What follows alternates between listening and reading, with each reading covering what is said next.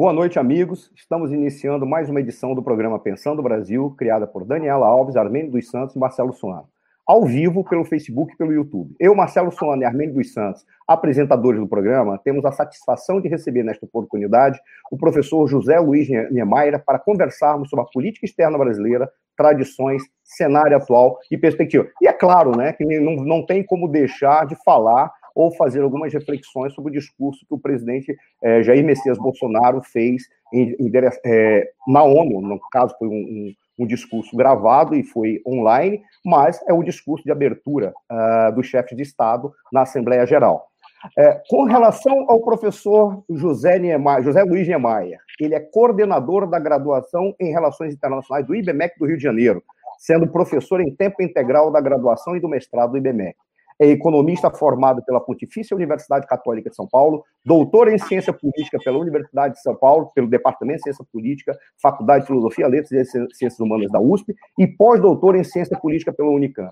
Tenho o prazer de apresentar o, o professor Niemeyer por várias razões. Ele é identificado Uh, principalmente no IBMEC, principalmente por sua atuação ao longo de muitos anos, sendo um dos responsáveis pela configuração, pela criação e pela grandeza que o curso de Relações Internacionais do IBMEC tem, sendo o IBMEC uma referência em termos de formação de profissionais no país. Podemos dizer que, em termos de relações internacionais, o professor Niemeyer é um dos artífices dessa, dessa grandeza. Né? Uh, e eu, depois de ter feito essa, essa introdução e leitura do currículo do professor, eu faço também outras considerações em relação às personalidades que estão sendo entrevistadas. O, nós tivemos o prazer e o privilégio é, de já ter entrevistado o professor é, João Ricardo e ter entrevistado o professor Edson Machado, ambos do IBMEC de São Paulo. Outros professores virão e os coordenadores também do IBMEC é, serão entrevistados por serem acadêmicos que têm muita reflexão para apresentar à sociedade brasileira. Nesse sentido, eu agora, neste momento, passo a palavra ao doutor Amil, é, ao doutor, ao doutor Armênio dos Santos, para que ele faça suas considerações iniciais e depois passarei a palavra ao professor Niemeyer. Boa noite, professor Marcelo. Boa noite, professor Niemeyer. Boa noite aos nossos amigos internautas que estão já nos assistindo interagindo conosco. É uma satisfação tê-lo conosco, professor Niemeyer, neste projeto onde nós pretendemos trazer acadêmicos e personalidades do mundo eh, da sociedade civil, do meio político, que possam trazer reflexões para a construção de um Brasil melhor. Por isso, nosso programa se chama Pensando o Brasil. Em todos os aspectos, em todos os setores, em todas, uh, em todas as, as nuances e vieses econômicos, políticos, acadêmicos, etc. Esse debate de hoje é importante, muito importante, porque trata das relações internacionais do Brasil como o Brasil se relaciona com os demais países, os aspectos de balança comercial, eh, os aspectos eh, do Mercosul, eh, das relações com a União Europeia e etc. O Brasil é a oitava economia do mundo, um país continental, um dos fundadores da ONU, um país que tem tradição diplomática muito consistente e muito respeitada no mundo afora. Portanto, será um debate é, muito interessante e tenho certeza muito proveitoso. Boa noite, boa noite a todos, sejam todos bem-vindos. Bom, agora eu passo a palavra ao professor Niemeyer para fazer essas considerações iniciais, logo depois, é, professor, eu vou fazer uma, uma pergunta ao senhor, uma pergunta para que o senhor possa fazer a sua reflexão inicial. Por favor, as suas considerações iniciais. É, eu primeiro quero agradecer o professor Suano, meu amigo, porque eu tenho muito, muito respeito, muita admiração, muito carinho, um amigo de muito tempo, nós trabalhamos juntos em algumas instituições. O professor é muito, sempre muito gentil e generoso comigo. Eu nem sei se mereço tanto. E também gostaria muito de agradecer, estou conhecendo agora o doutor Armênio Santos, profissional muito experiente no campo da política, no campo corporativo, acadêmico. Então, também cumprimento o professor Armênio e a todos que estão aqui nos ouvindo. Né? É, Eu sou um leitor, um dos autores que eu gosto é Montaigne, Barão de Montaigne, é, século, século XVI, se eu não estou enganado exatamente. Mas Montaigne é um, é um, teórico importante, porque Montaigne ele trata, no, por exemplo, no, no, livro principal dele, que é Ensaios, ele trata, ele faz uma crítica ao exagero é, das paixões ideológicas. Né? Então, é, por mais que eu acredite na ideologia, é, nas tratativas, no dia a dia, na rotina da política, eu acredito nas ideologias, acho que, inclusive, as ideologias variadas, né, elas têm um papel importante para melhorar o debate, para aprofundar a democracia, ou para é, se atingir é, fins mais eficientes das, das políticas públicas. Eu, eu, acredito. Todavia, eu tenho a impressão, tanto o professor Suano como o professor Armênio, que nós estamos, talvez, um pouco é, engasgados é, por demais quando a gente pensa hoje em ideologia. Acho que a gente se engasgou um pouco.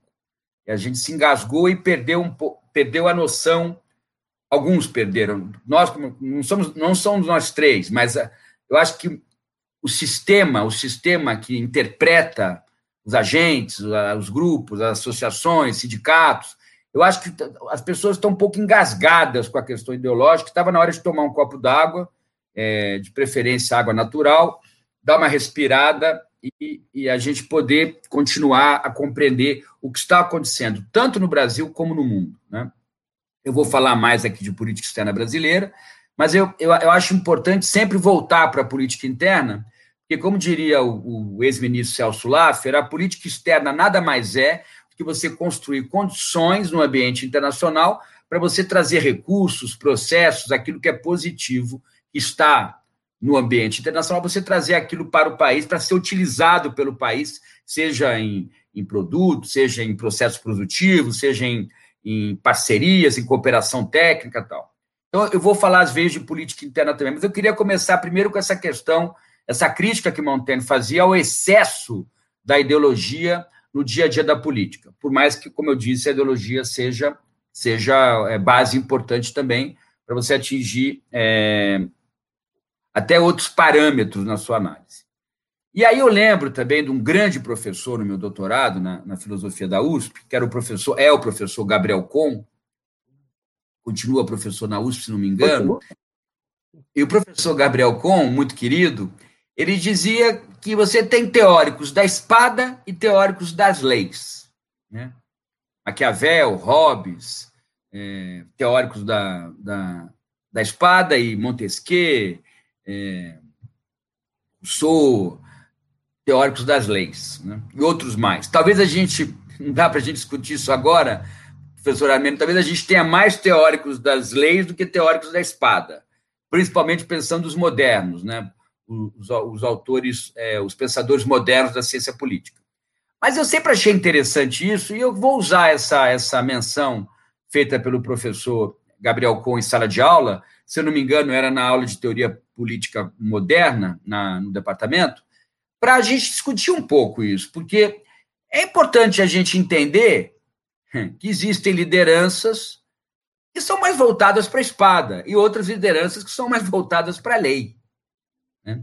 Porque a gente faz quase um juízo de valor. Não, aqueles que são, não são da lei são contra a lei. Não é isso que eu quero dizer. Eu quero dizer que há, na, no perfil da liderança, é, é, há aquela liderança mais realista, e o professor Sono conhece bem isso, que vê o poder e exercita o poder de maneira muito nua e crua, e aquele que interpreta o poder e trabalha com o poder numa perspectiva mais idealista, principalmente pensando as relações internacionais. Então, eu vou usar essa, essa, essa, essa dicotomia entre a espada e a lei para a gente compreender um pouco o que está acontecendo. Né? Porque quando a gente, por exemplo, analisa o discurso do presidente Bolsonaro no, na, ao plenário das Nações Unidas, ele não estava lá presente, foi na videoconferência, uma, uma palestra remota.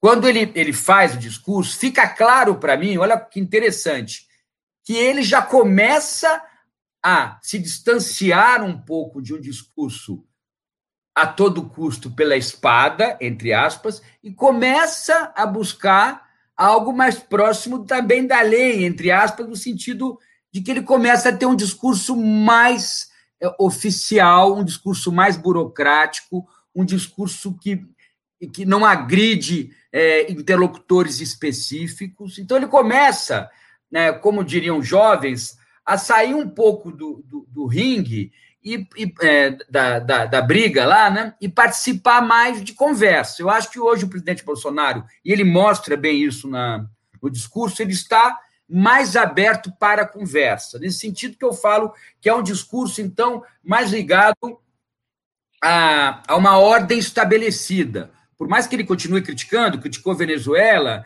fez, um, fez menção a, a uma agenda religiosa, ao cristianismo e tal, mas ele, ele buscou um discurso de maior consenso, e, e ele vem fazendo isso também, professor Suano, na política interna. Isso é importante deixar claro também. Na política interna, ele vem fazendo isso. O problema talvez não seja tanto Bolsonaro, ou o presidente Bolsonaro, desculpe, mas a maneira que o eleitorado de Bolsonaro, na, na perspectiva de política interna, está começando a perceber Bolsonaro e também falando de, do prisma internacional, como os países do mundo estão começando a perceber essa nova maneira de se colocar de Bolsonaro. E é, é, é interessante que o presidente Bolsonaro, é, professor Marcelo Suano, ele o tempo todo, ele próprio, não é uma crítica, é uma constatação, ele próprio se coloca em sinuca de bico. Desculpa a expressão, a expressão muito popular, ele próprio se coloca em, em, em sinuca de bico, entendeu? É, minutinho, tem uma pessoa aqui chegando, senão vai reverberar aqui. É, pronto. Quando ele toca em sinuca de bico, ele. É, por quê? Porque quando ele tinha uma posição muito radical com relação ao seu eleitorado, ele marcou uma posição com relação ao seu eleitorado. E, ao mesmo tempo, no, no, na, na, panorama internacional, ele dizia que era aliado incondicional dos Estados Unidos da América e, para ele, interessava mais essa aliança do que o próprio sistema, a ordem mínima do sistema internacional.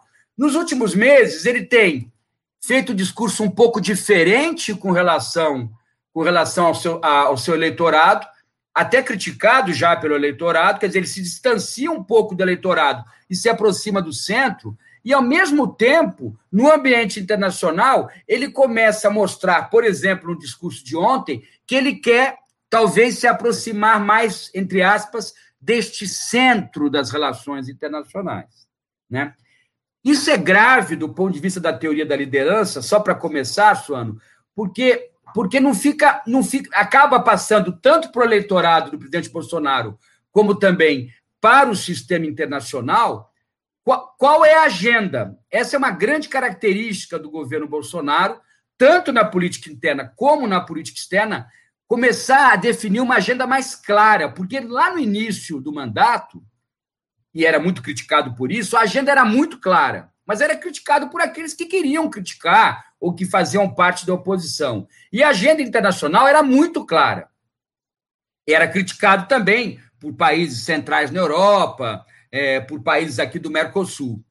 Mas era, uma, era algo mais definido. O que eu estou sentindo, e o discurso mostra, com certeza, essa nova posição da liderança Jair Bolsonaro, é que ele está no momento de transição, professor Suano, que pode ser muito bacana, pode ser muito interessante, tanto na política interna como na política internacional, mas pode ser muito arriscado. E quando eu falo arriscado, não é arriscado só para uma reeleição de Jair Bolsonaro em 2022, que ele já é candidato à reeleição, ou estou ou é arriscado para a ordem do sistema internacional. Não. O mais grave é que é arriscado para a condução do Brasil na perspectiva da política interna e da condução do Brasil na perspectiva de política internacional. Por quê? Porque essa agenda que agora parece uma, de política interna, doutor Armênio, que parece uma agenda mais de centro, está tá, tá dando, tá, é, ganhando cores mais de centro ou de centro-direita, e no começo do mandato era muito mais radical, nós lembramos disso, e essa agenda no plano internacional de retirar da agenda, por exemplo, um exclusivismo com relação à parceria dos Estados Unidos ou um discurso radical com relação ao comunismo, percebam que o presidente Bolsonaro não falou em comunismo no, no discurso do, no, para o plenário das Nações Unidas, que ele já tinha, no primeiro discurso, no primeiro ano de mandato, ele já tinha falado. Então, eu tenho a impressão que Bolsonaro, a liderança Bolsonaro, fica fica um pouco é, na chuva, mais uma expressão popular, mas importante para o nosso o telespectador que está assistindo, fica um pouco na chuva nesse sentido. Aí vocês vão me perguntar, então, professor Neymar, era melhor ele manter o discurso em, na, no campo da política interna, de radicalização, de, de, de tratar, de tratar é, quase que a, a, o contexto em política interno brasileiro entre comunistas e não comunistas, colocar o fator religioso como um dos principais da sua agenda de política interna, de falar apenas de porte, aumentar o porte de arma, tal, e também no plano internacional, de falar que há uma, haveria uma, uma terceira, uma segunda Guerra Fria em construção, que o governo Trump é o governo que vai salvar a civilização ocidental. Tudo aquilo que foi discutido nos primeiros meses de Bolsonaro, tanto no ponto de vista interno como do ponto de vista internacional, e que era muito radical, com, este, com esta nova posição, eu não tenho certeza, doutor, é, doutor Armênio e professor Marcelo Suano, como os agentes, né? Porque quando a gente pensa em estratégia, isso é básico para quando eu trabalho o conceito de estratégia em sala de aula, o que, é fundamental em estratégia? É a percepção dos agentes que vão sofrer, eh, que vão sentir a sua estratégia, ou que vão perceber ou tentar compreender a sua estratégia. Eu não sei como os agentes internacionais vão perceber talvez essa nova agenda um pouco mais amena, um pouco mais voltada à lei do que à espada, e também como os agentes de política interna vão compreender também este novo tipo, é, é, este novo perfil de Bolsonaro. E, e aí, isso é grave, como eu estava dizendo, tanto para a ordem interna como para a ordem externa, porque nós já vivemos, doutor Armênio, um sistema internacional contraído, um sistema internacional competitivo, um sistema internacional fragmentado, desde o final da Guerra Fria, principalmente a partir de 11 de setembro de 2001, depois crise de 2008, invasão da Ucrânia pela Rússia, quer dizer, os eventos que ocorreram nos últimos 20 anos fazem com que as relações internacionais, definitivamente hoje, sejam relações internacionais mais contraídas, mais competitivas e mais fragmentadas. E no ambiente interno, e aí vou fazer, vou fazer uma lembrança aqui, o professor Suano, o professor o doutor Armênio vão lembrar disso. No ambiente interno, nós também vivemos no Brasil nos últimos 20 anos, pelo menos, muita fragmentação, muita, muita competição e muita contração do sistema político brasileiro. Né? Isso poderia talvez ter sido evitado, na minha opinião, como cientista político, como que analisa a vida política brasileira, eu, eu, eu tenho construído essa ideia, Sono, se Fernando Henrique não tivesse insistido, o presidente Fernando Henrique não tivesse insistido muito pela reeleição e permitisse, à época, que o ex-governador Mário Covas fosse candidato do PSDB. O Brasil seria outro. Na minha opinião, a, a, a ideia da reeleição a todo custo é, causou, nos últimos anos, nos últimos 20 anos, esse contexto de contração, fragmentação e competição. Porque, até porque, ou principalmente porque, Mário Covas, eu me lembro bem na época, Mário Covas tinha uma conversa muito boa e próxima com o Partido dos Trabalhadores, com a parte mais, mais é, é, cooperativa do Partido dos Trabalhadores, e ele teria feito, não vou dizer um governo de união nacional, se eleito depois de Fernando Henrique, não era isso, mas ele teria uma capacidade é, de negociação, de conversa, muito maior, não do que Fernando Henrique, mas do que Fernando Henrique reeleito. É muito diferente. Não é que Fernando Henrique não fosse bom de conversa, ele, ele é muito bom de conversa, mas ele reeleito é um outro Fernando Henrique. Então, eu, é, é essas analogias que eu estou fazendo entre a política interna, a política, a política externa ou a política internacional, e entre os momentos de contração, fragmentação e competição que nós estamos vivendo, tanto na política interna como na política internacional, e como o Bolsonaro realmente fica na chuva, fica numa sinuca de bico quando ele larga uma, uma, uma agenda mais radical de começo de mandato, tanto do ponto de vista da política interna, e também agora da política internacional, está claro isso para mim no discurso. Muita gente criticou o discurso, que é um discurso mentiroso. O, o ponto principal do discurso é que é um discurso burocrático, mais formal, de, de alguém que está mais preocupado com as leis, entre aspas, que eu não estou aqui falando de questões jurídicas, é quase uma metáfora, do que com a espada, que era uma preocupação do início do seu mandato. E, e isso é, é, grave e isso começa a causar problemas. Quer que eu fale um problema? A questão da agenda do Ministério da Fazenda. A, a agenda do Ministério da Fazenda hoje, do ministro Paulo Guedes, ela mostra exatamente isso. Ela mostra que no início havia é, no gabinete do ministro Paulo Guedes uma ideia de fazer do Brasil um modelo ou, um laboratório, talvez laboratório seja forte, ou trazer ao Brasil práticas liberais do ponto de vista econômico, do ponto de vista da des desregulamentação, da, de você dar força aos agentes privados.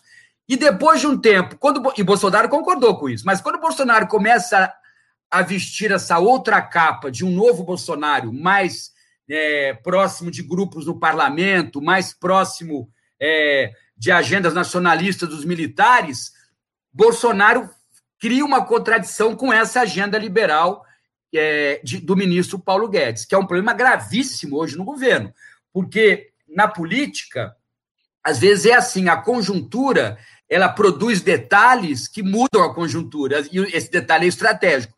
Um detalhe estratégico dessa conjuntura, professor Marcelo Suano, vai ser o pedido de demissão do ministro Guedes. Então, não é um detalhe, porque eu chamo de um detalhe estratégico. Se o ministro Guedes sair do governo, boa parte do empresariado brasileiro e internacional vai ter uma outra noção é, da situação política é, interna e internacional, porque o Brasil depende muito de é, investimento direto, né? Investimento direto. Um minutinho só, tem uma, também tem uma pessoa aqui na sala aqui, um minutinho só. Desculpe, que eu estou. Sem problema. Peço desculpa, professor Marcelo Sono. Então, na verdade, é, é, essas contradições, é, tanto no, no, no, no, panorama interno como no panorama internacional, me parecem importantes para a gente discutir.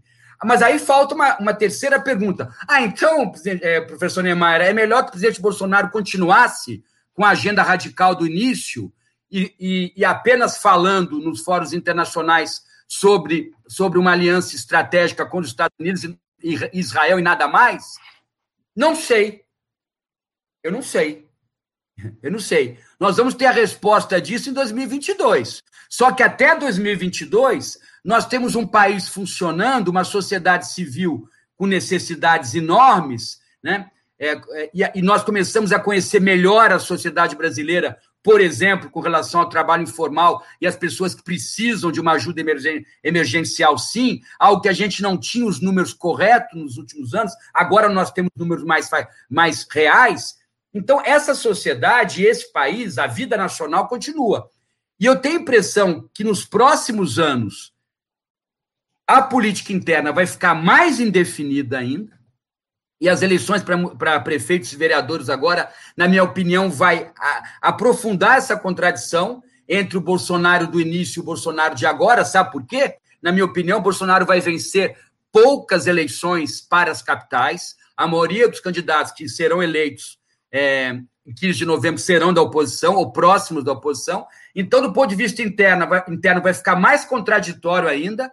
A agenda de Bolsonaro agora mais uma agenda de mais centro-direita, tentando se aproximar de um centro, principalmente de um centrão no Congresso, vai ficar mais contraditória com a derrota para as eleições municipais e na perspectiva internacional, sabe o que, que vai acontecer?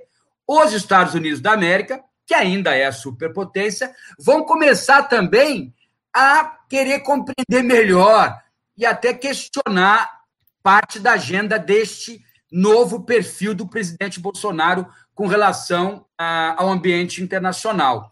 Agora, é, eu não sei se também os Estados Unidos estavam compreendendo o governo Bolsonaro desde o início como, como era o governo Bolsonaro. Eu acho que houve uma confusão de interpretação também. Tanto o governo Bolsonaro interpretou mal o governo Trump, por exemplo, nas promessas de Trump que ele não cumpriu, CDE, a questão do aliado Astrotan, como também o presidente Trump, que é também um presidente com um perfil muito particular, também é, ele, a leitura do presidente Trump com relação ao governo Bolsonaro no início, na minha perspectiva, era muito mais voltada ao projeto liberal de Paulo Guedes. Isso interessa a Trump, porque o modelo do governo Trump é um modelo liberal, né, de Chicago, é, é, de é, supply siders, diminuir impostos sobre classe média alta, ricos e classe média, aumentar a oferta na economia. E o que queria Trump em segundo plano? Primeiro, queria o projeto liberal de, de Paulo Guedes no governo Bolsonaro. O, o projeto liberal de Paulo Guedes no governo Bolsonaro. Tem uma ironia minha aí. Né? Mas o que Trump estava mais interessado. Agora, em segundo plano, tinha questões dos costumes. Talvez a agenda de Trump e Bolsonaro, lá no início do governo Bolsonaro, ela se aproximava mais nas questões de costumes. Só que, meu querido professor Suano, doutor Armênio, as questões de costume, tanto na política interna como na política internacional, elas ficam muito, elas ficam muito fluidas. Porque o que interessa no dia a dia do cidadão brasileiro é a ajuda emergencial. O que interessa. Pois é, professor. E, e no ambiente internacional, questões de costume, num, num, num, planeta de 8 bilhões de habitantes, cada um pensando mais ou menos do seu jeito, as questões de costume, de costumes, elas vão ficando fluidas e vão sendo e vão perdendo força para as questões ligadas à economia, a conflitos regionais, à segurança regional. É... Eu acho que eu fico Professor... por aqui, eu acho que eu já falei bastante. Pois é, professor. Uh, uh, uh, não sei se o professor Marcelo vai colocar a questão ou a gente entra diretamente. Eu, eu, eu, não, eu vou colocar, porque o, o, nas considerações iniciais, o, o, que seria que fizesse, apresentasse um panorama geral, sua percepção acerca do posicionamento do presidente Bolsonaro na ONU, ou seja, a maneira como ele está tá vendo a, a condução da política externa é, é, é, neste momento e a partir daí fazer uma reflexão. Então, nas suas considerações iniciais, o senhor já praticamente é, deu continuação àquilo que seria a primeira pergunta. Agora, no caso, é, é, doutor Armênio, gostaria que o senhor fizesse suas considerações, que eu tenho considerações a fazer também. E depois eu vou fazer a leitura do, da participação dos nossos internautas. Professor Niemeyer, é, o senhor falou essa questão da, da direcionamento da agenda, tanto internacional quanto da agenda nacional, mais ao centro.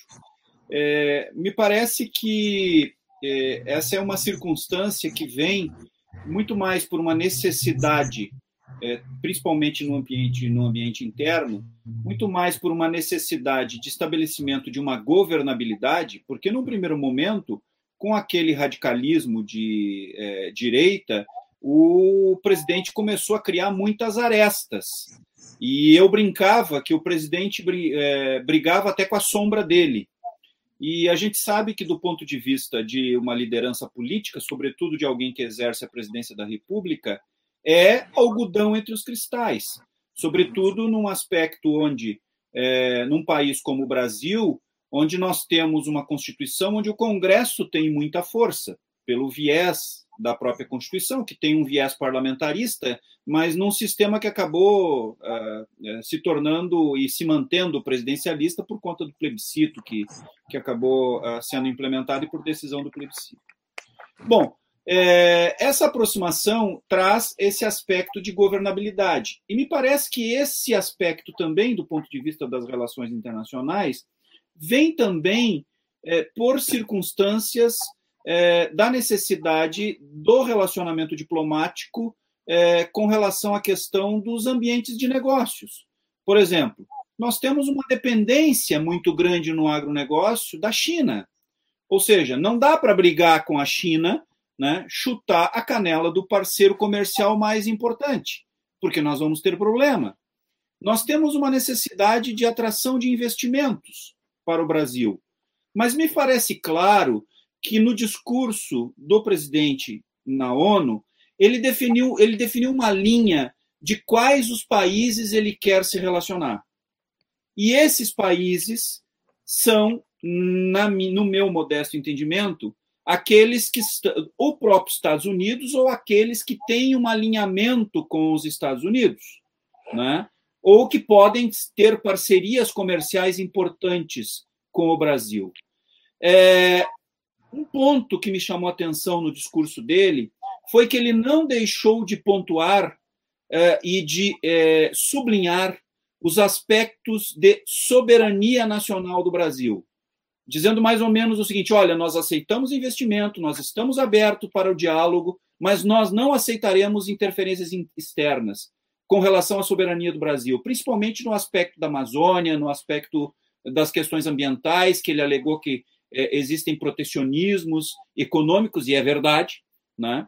É, a França é altamente protecionista, é uma que mais protesta pela questão é, ambiental. A Europa é uma que mais protesta pela questão ambiental, mas devastou as suas florestas. O Brasil emite apenas 3% das, do, do, das emissões de carbono, os países desenvolvidos é, emitem muito mais, não tomam providências para cessar isso, tem um problema de clima grave e o problema é do Brasil. Então, me parece que essas questões foram muito bem pontuadas. Também quando ele pontuou os aspectos de preservação das liberdades, dos direitos fundamentais e da democracia, ou seja, com a crítica que fez a Venezuela, né, é, deixou claro que o Brasil se alinha numa política externa com países que, prima, é, que primam pelas liberdades, pelos direitos fundamentais e é, pelas, pela democracia. Então, me parece que, mesmo ao centro, ele não perdeu essa linha de defesa dos interesses nacionais, que me parece bastante relevante, e, é, sobretudo, de dizer que o Brasil não abre mão da sua soberania e de definir as suas políticas internas. Essas são as minhas percepções a respeito. Não sei se estou errado ou estou correto. Não, não. Eu, eu, acho, que, eu acho que elas complementam muito bem o que, eu, o, que eu, o que eu disse. Só que o senhor foi mais fez mais, buscou mais detalhes, né? principalmente quando falou de política internacional. Mas, se nós analisarmos o discurso, porque em relações internacionais, o senhor sabe disso, doutor Armênio, é, a, a, a, os processos demoram a mudar. Se a gente pegar o discurso do presidente Bolsonaro de um ano atrás, no, no plenário das Nações Unidas, era um discurso muito mais ideológico, muito mais duro, muito mais muito mais radical. Do que da lei. Mais radical. É apenas isso.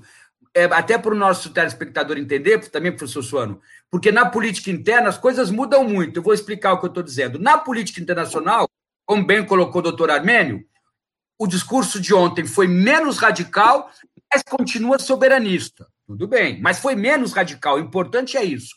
Na política interna, Bolsonaro saiu de uma, de uma direita radical inclusive com grupelhos que estavam apoiando medidas provocativas contra a ordem republicana, por exemplo, aquele grupo daquela senhorita que nunca mais ninguém ouviu falar, eu até me esqueci o nome dela agora, e agora ele já se aproxima dos setores tradicionais do Congresso e, e, e do, e principalmente da, das elites políticas do Nordeste. Então, ah, vai dizer o telespectador, ah, então na política interna, na política interna a mudança foi mais radical. Claro que foi, foi mais, foi mais rápida e mais profunda. Na política. É... Até porque o resultado precisa ser mais imediato. A governabilidade claro, no Congresso e a, a, possibilidade de aprovação das reformas necessárias.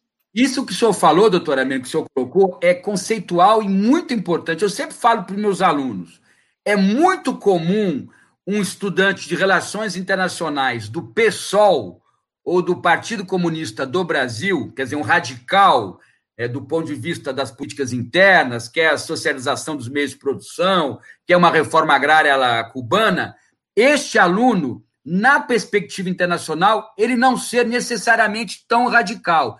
Porque quando a gente observa o cenário internacional, é tudo muito mais moroso, é tudo muito mais arriscado, porque a crise no sistema internacional pode levar à guerra entre estados.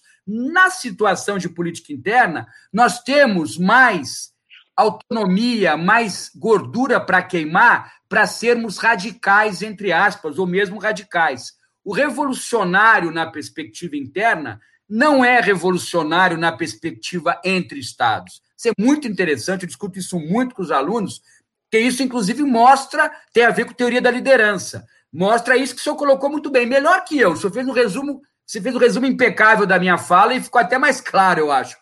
Na perspectiva de política interna, Bolsonaro se, a, se apressou em ficar menos radical.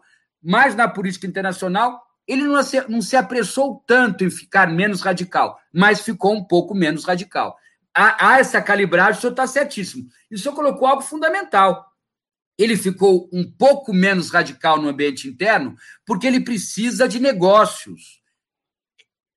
O capital direto, isso é meio técnico, mas o Brasil precisa que o capital internacional direto, que entra pela conta capital dentro do balanço de pagamentos, continue vindo. Porque se não, não continuar um fluxo muito positivo de capital direto, não de capital direto, capital direto em produção no Brasil, nós vamos, podemos ter problema nas contas correntes. E aí você gera um problema gravíssimo, gravíssimo de balanço de pagamentos, mesmo as exportações estando indo bem. Então é fundamental que a confiança do investidor internacional continue no Brasil e que o fluxo de capital direto continue. Por isso que é fundamental essa, essa postura menos radical que eu percebi no discurso do presidente Bolsonaro ontem, comparado a um discurso de um ano atrás. Eu fiz, eu fiz sempre essa comparação. E no. Só que tem uma outra questão. A política internacional, doutor Armeni, não está solta da política interna. As contradições aqui na política interna, exatamente por Bolsonaro ter uma postura, uma nova postura muito rápida nos últimos três meses, ele mudou, mudou muito nos últimos três meses, vai fazer, na minha opinião, que contradições graves do ponto de vista econômico surjam no governo Bolsonaro, e aí nós vamos ter um problema também, não só com o ambiente de negócios internacionais, nós vamos ter um problema com relação ao ambiente de negócios no Brasil.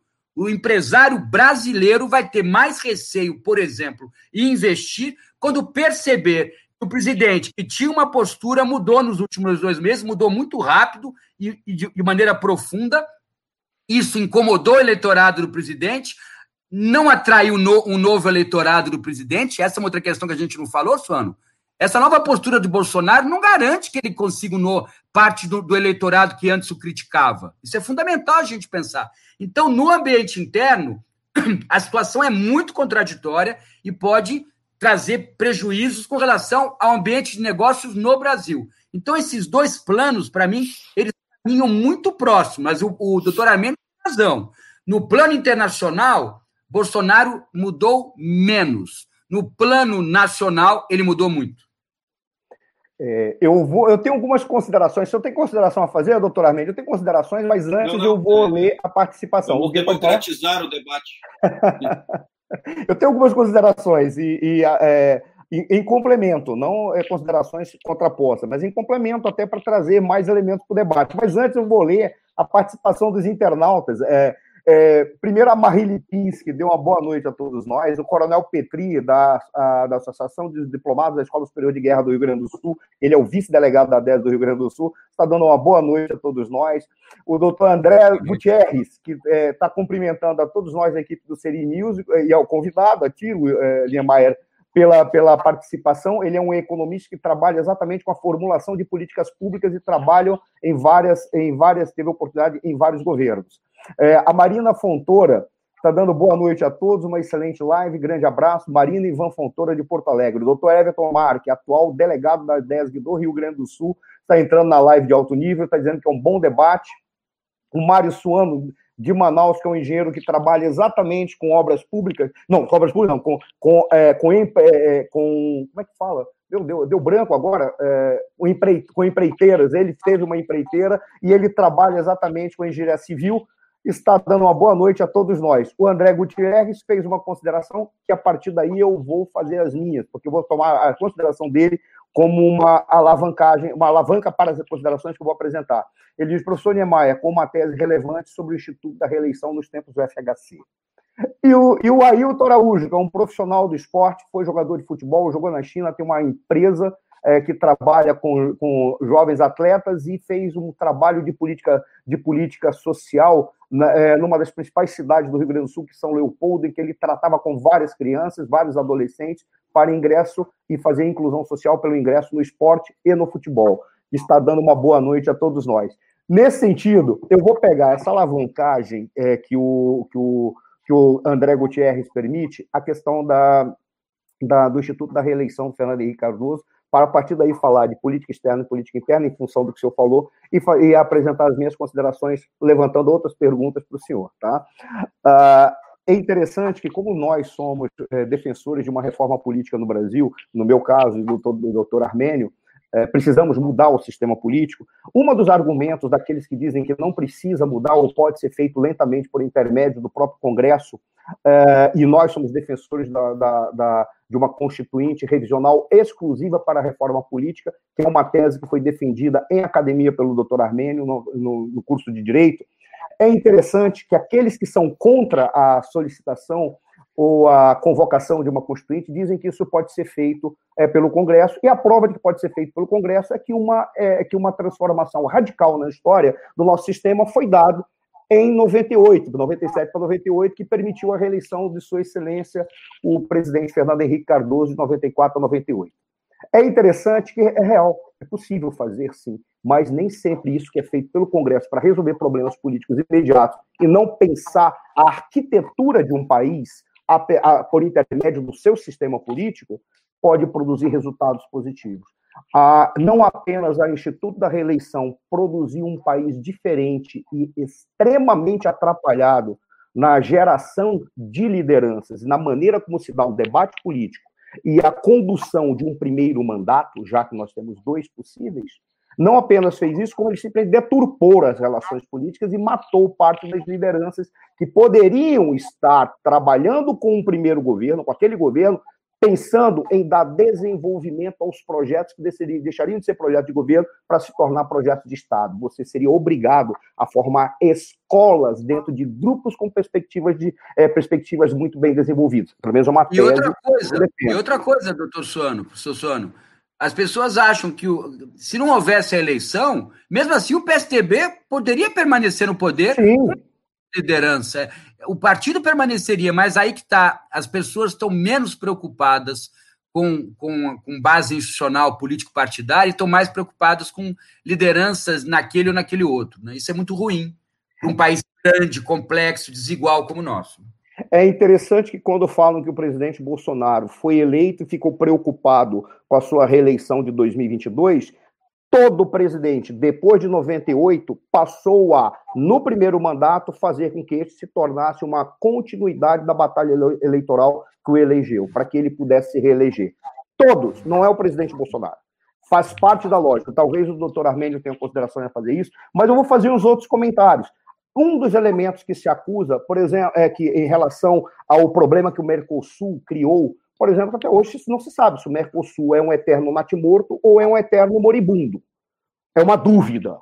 Ou ele vai morrer mês que vem, ou ele já nasceu morto. No entanto, um dos indivíduos que colocou a pá de cal no, no Mercosul foi o Instituto da Reeleição do Fernando Henrique Cardoso, porque eu lembro que naquele momento houve um trabalho com o câmbio e o dólar exatamente para garantir uma certa estabilidade ao a sua excelência presidente Fernando Henrique Cardoso para que ele garantisse a sua reeleição. Qual foi o problema que teve? Rompeu-se algumas regras básicas para a estabilidade das moedas ou para garantir que houvesse um equilíbrio. E os argentinos chegaram e botaram o um dedo e falaram: a partir de agora, nós não pensaremos mais Mercosul. Nós pensaremos em Mercosul como apenas um elemento que pode ou não ajudar as nossas políticas individuais argentinas. Não estou e aí criaram a, a, União Aduaneira Imperfeita, aí ela foi criada aí, que ela continua até hoje, perfeita. Algumas pessoas acusam Sua Excelência, o ex-presidente da República, ou melhor, o presidente da República de 94 até 2002, Fernando Henrique Cardoso, de ter sido um dos responsáveis por essa confusão ou, ou desestruturação do, do, do, do, Mercosul naquele momento em que ele adotou políticas econômicas do Brasil que eram contrariavam o que havia sido acordado é, entre os membros do Mercosul. E por isso se desarticulou qualquer possibilidade de passos coletivos dados em harmonia. É uma acusação que é feita por alguns analistas. Vamos verificar como um elemento a mais para ser pesquisado. No entanto, eu trouxe esses elementos apenas para confirmar uma coisa que o senhor falou que para mim é muito importante. É, no Brasil, nós sempre tivemos uma, uma deficiência em entender que política externa é uma política pública. E a política externa está vinculada às políticas internas que são feitas em relação aos demais ministérios. A forma como um indivíduo faz, um país faz uma política externa diz respeito à, à, à busca de soluções para os problemas que ele tem a partir do momento que ele define uma política interna. Essa é a grande questão.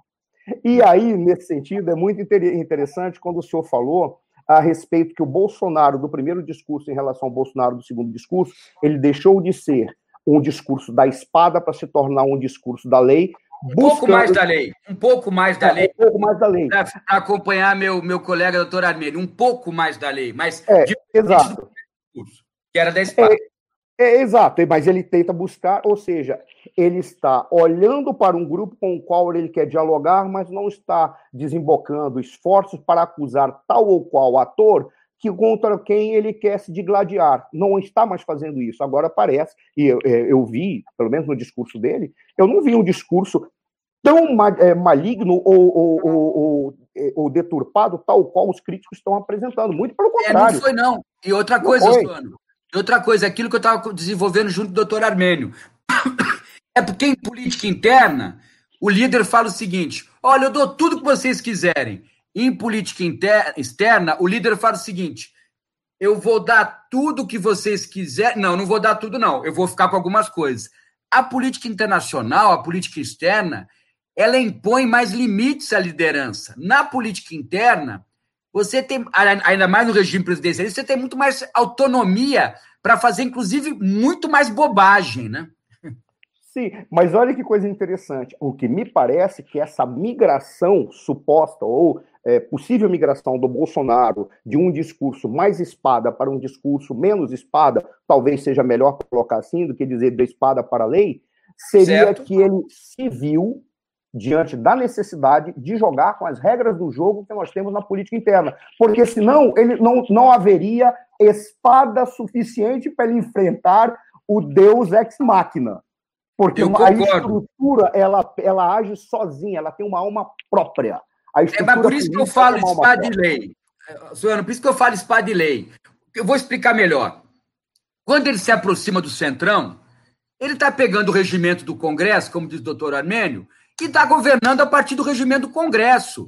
Ele não vai rasgar o regimento e vai, e vai governar a partir é, é, do Palácio do Planalto. Ele vai ter que governar com o Congresso, como o doutor Armeni falou. Por isso que eu acho que é, um, é, um, é uma aproximação mais com a lei, com aquilo que é institucional. Porque vamos lembrar, o governo Bolsonaro talvez seja o governo menos institucional da história da República é, nove velha no Brasil. É um governo muito pouco institucional, mas agora ele ficou um pouco mais institucional. E isso vai irritar muitos bolsonaristas, porque os bolsonaristas, meu querido Suano, não gostam daquilo que é, é institucional. Eles acham que aquilo que é institucional lembra globalismo no plano internacional, aquilo que é institucional lembra corrupção no, do ponto de vista interno. As pessoas, os radicais bolsonaristas acham que institucionalismo é nada mais é do que as velhas elites governando. Eles confundem, eles acham que é o Jorge Soros determinando as questões internacionais, eles confundem um pouco. Ser institucional é ser mais voltado à base racional legal do Estado, aquilo que a sociedade compreende há muito tempo e que não dá para destruir, jogar fora. O ex-ministro da Educação, Ventralb, quando ele assumiu o Ministério da Educação, falaram que bom que o senhor vai reformar algumas questões. Ele falou, não vou reformar, eu vou destruir. Então, é, é, esse era o primeiro Bolsonaro, era esse tipo de, de, de discurso da destruição. Agora mudou muito. Eu só quero é, aqui pedir desculpas, é, de repente a gente está falando muito nessa questão da espada tal, talvez até o presidente Bolsonaro não goste muito que a gente mencione se é espada ou não é espada. É. Não, mas, mas aí mas não é questão, e eu já já passo para o doutor Armendio para fazer as suas coisas, não é nem uma questão é, é, do fato de o presidente gostar, não. Eu, particularmente, eu, eu, eu vejo é, é, o presidente Bolsonaro como alguém que entrou para participar de uma luta que está determinada a ser derrotado. E ele está indo ainda assim. Por qual razão? Porque o problema é que ele não está lidando, está lutando contra pessoas. Ele está lutando Concordo contra um fantasma que, que se corporificou, que é um, um fantasma que, é, que encarnou num sistema. Concordo. E o sistema que é o problema. Então ele Bolsonaro não tem... entrou na disputa, entrou na, na, na luta para. Ele, ele, ele pressupõe perder a luta. Eu concordo com você. É por quê? Porque esse sistema não tem como você. Ou você muda por uma reforma geral, que é a, a tese do doutor Taramene, por intermédio da convocação de uma Constituinte Revisional Exclusiva, que é a tese que eu, expo, que eu exposo também, por uma razão simples, porque eu vejo que é o único caminho democrático é esse, por convocação de uma Constituinte, que pode ser feita por intermédio de uma PEC, tal qual está muito bem esclarecido no, no, no, no, no livro do doutor Armênio, que, foi, que é resultado da sua defesa de, de, de mestrado na Faculdade de Direito. Ou seja, é a única forma. Mas se ele entrou para perder, ele não perdeu o seu discurso. e ele não perdeu o seu foco. E por que eu estou dizendo isso? Para a gente voltar para o discurso do Bolsonaro na ONU e voltar a tratar da política externa brasileira. Por que ele, ele não perdeu isso? Porque quando você olha, e já que você agora tem que lidar com este sistema, e você quer mudá-lo, mas você percebe que você não consegue mudar neste momento, porque ele está lidando com, com todo um processo é, é, de contra-inteligência, vamos colocar assim, um processo de inteligência que está trabalhando exatamente para minar as suas ações, ele tem que lidar com isso, ele tem que lidar com um segmento da sociedade que é formador de opinião, esse é o grande problema. O grande inimigo dele é o segmento que é formador de opinião, não é a massa, tanto que a massa o elegeu, e tanto que a massa que recebeu os benefícios que teve agora na Covid aumenta, permitindo que houve um, houvesse um aumento da sua aceitação como presidente da República. Por o isso seu que grande falo... inimigo são os formadores de opinião. Por isso que eu falo, professor essa é minha, minha, o que eu desenvolvi aqui a partir das colocações muito, muito interessantes de vocês, que o presidente Bolsonaro está na chuva.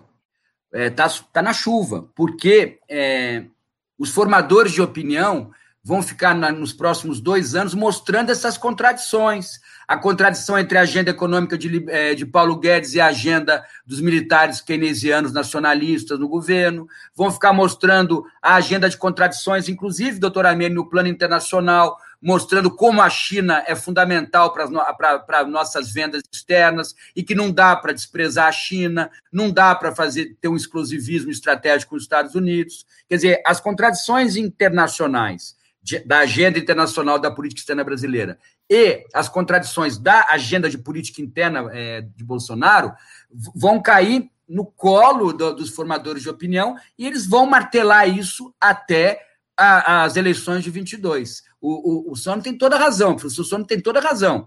É, Agora, é uma crítica muito que vem dos grupos de pressão. A crítica não vem do, da, da população mais humilde ou que participa participa menos. Ao contrário, a crítica vem dos formadores de opinião. O que eu quis também dizer na minha fala do início é que as contradições internas e internacionais da, das agendas de Bolsonaro vão ser munição para, para aumentar essas críticas. Exato, mas esse, eu já já eu passo para o doutor Armênio, é só para concluir, e tem um dado, quando você observa que esse é o grande, o grande adversário que ele tem, são os formadores de opinião, e coloca os formadores de opinião com todos os seus instrumentos, que vão desde instrumentos das escolas até um instrumento na mídia, qualquer que seja. Isso fica muito claro pela maneira e a leitura que foi feita por esses formadores de opinião que foram críticos acerca do discurso dele. Quando você observa o discurso do Bolsonaro, o Bolsonaro não fez acusação em ninguém, ele fez apenas, se colocou como a vítima de um processo que tenta de alguma maneira miná-lo. E ele disse: o que fazem comigo é uma desinformação, o que estão fazendo com o Brasil é uma desinformação com interesses muito claros contra a nossa economia. Porque não contra a nossa economia como um todo, mas contra aquilo da nossa economia que é sucesso e pode representar uma concorrência internacional. Ele não está errado. Se ele apenas resumir a isso, é, se ele apenas resumir a isso, está errado, mas ele não fez esse resumo. Da mesma maneira, quando, por exemplo, é, eu vi críticas ao discurso dele, dizendo assim, eu vi uma crítica que parece ser uma, é uma crítica muito estranha. Alguém disse que ele não tinha direito de fazer uma referência de somos um país cristão, porque ia contra, ia, ia contra o princípio constitucional da laicidade. Foi o que está, tá, inclusive, dessa maneira, na crítica que a pessoa fez. Só tem um detalhe: no Brasil, segundo dados do Datafolha, porque eu escolhi o Datafolha? Porque o Datafolha é aquele que realmente é posicionado, né, junto com o Grupo Folha, em dizer: nós não gostamos do Bolsonaro, que é um direito da Folha de São Paulo. É um direito democrático, dizer eu não gosto dessa pessoa.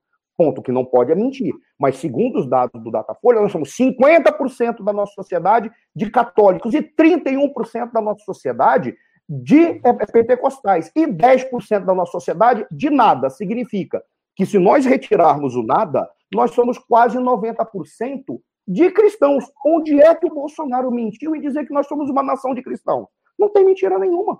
Não, eu, eu acho, Suano, que do ponto de vista, vamos dizer, vamos usar uma expressão marxista aqui, da superestrutura do discurso, eu acho que o discurso é menos radical comparado a um discurso de um ano atrás. Agora, na infraestrutura do discurso, eu concordo. Ele falou, é, ele tratou de questões importantes, inclusive ele desvendou questões que alguns até não vão gostar de eu falar, porque aí eu tiro minha capa de professor e visto a minha capa de alguém que é próximo do agronegócio, a agricultura brasileira ela precisa de 9% do território para produzir o que, produ o que produz, que é uma barbaridade, e a pecuária mais 20%. Quer dizer, 29%, um pouco menos até.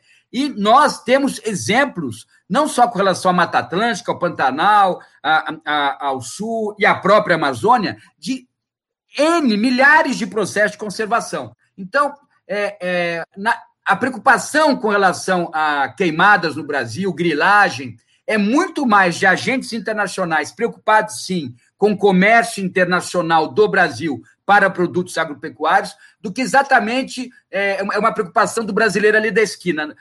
Porque nós somos, sim, exemplo de conservacionismo. Exemplo, o doutor Armênio falou muito bem. Eu nem vou falar da história, porque da história, se for comparar na perspectiva história, é uma vergonha, porque os Estados Unidos e a Europa acabaram com tudo. Eu vou falar no que está sendo feito. A Mata Atlântica está sendo replantada. Né? O, a, o Pantanal, olhando mais para baixo, em direção ao estado de São Paulo, você percebe processos de reflorestamento, e não só com árvores comerciais, mas também com árvores nativas, milhares de projetos de, de, de reflorestamento. Então, eu tenho impressão, é uma impressão, hein, Suano?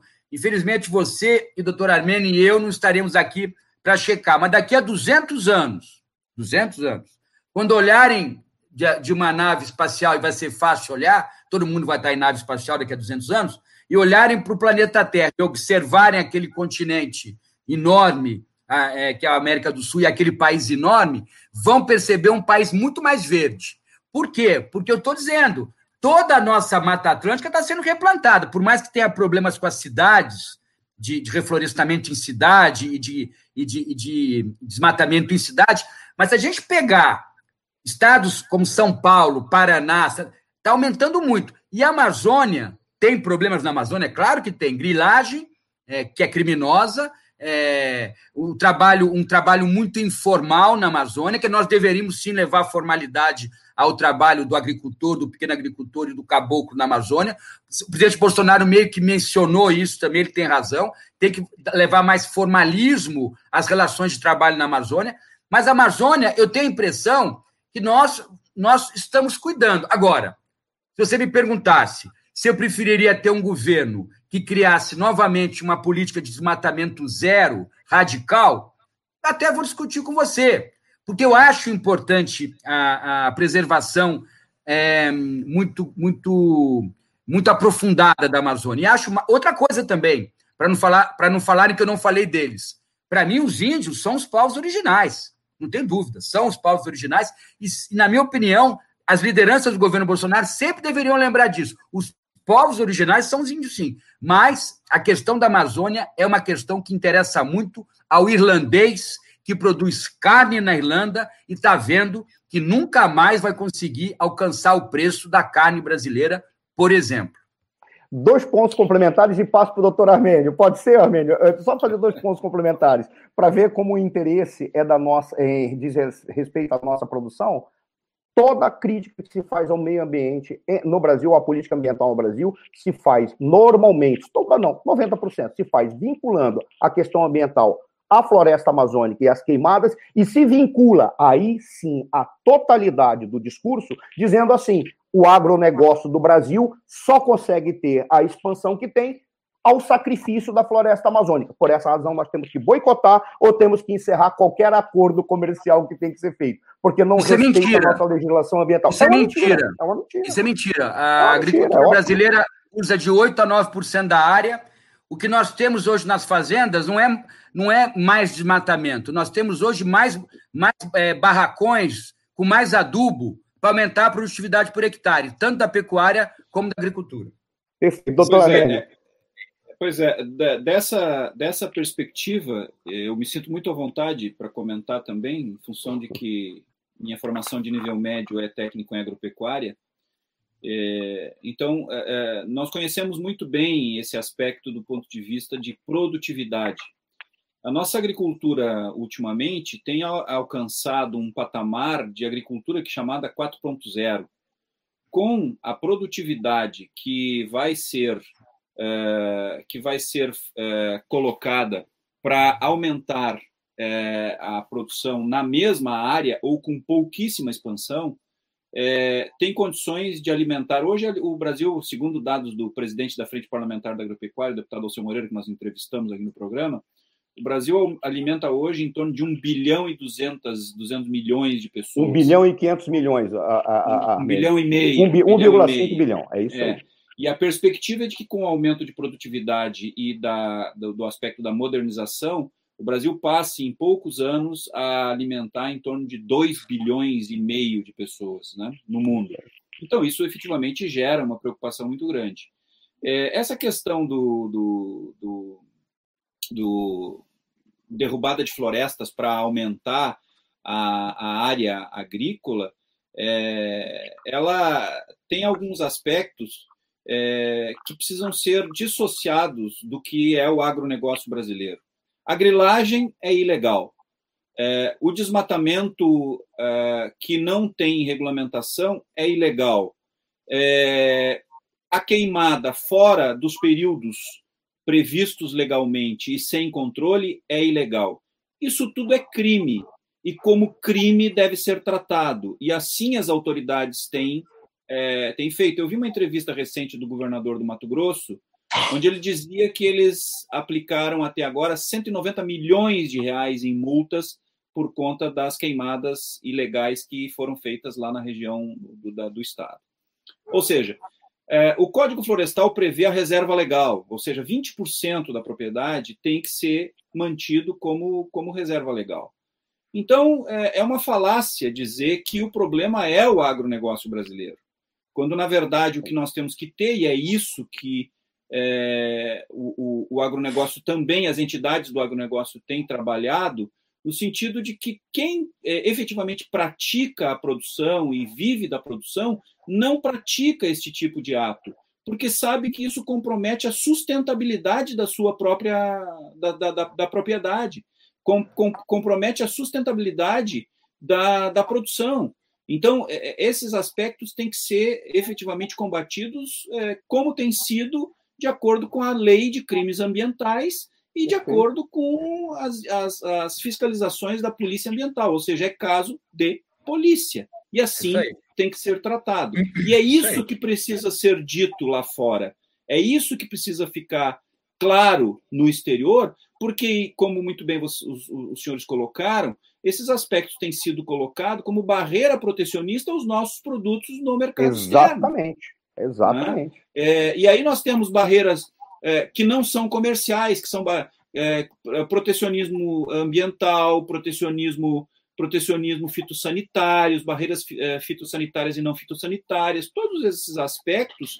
Eu, eu, eu recentemente, num evento da, da, da, da, do Consulado Geral da Coreia do Sul, onde eu fiz uma análise sobre o Mercosul, a convite do professor Suano do BMEC, eu, eu falava que no Mercosul em 2010, a Argentina tinha 43 barreiras é, econômicas é, aos produtos brasileiros, dentre os quais calçados, frangos. Quer dizer, então tem também, inclusive, dentro do, do próprio Mercosul. Agora, a questão que eu coloco para o senhor, professor Niemeyer, é o seguinte: é, esta, esta, esta nova, digamos assim, orientação do ponto de vista da nossa liderança maior política do Brasil, a partir desta manifestação de ontem, no plenário das Nações Unidas, é, qual o reflexo benéfico que isso pode nos trazer do ponto de vista de atração de investimentos, do ponto de vista de um reposicionamento da defesa dos nossos interesses econômicos? É, qual o reflexo que isso pode trazer efetivamente para a melhoria das contas do Brasil, etc. e tal?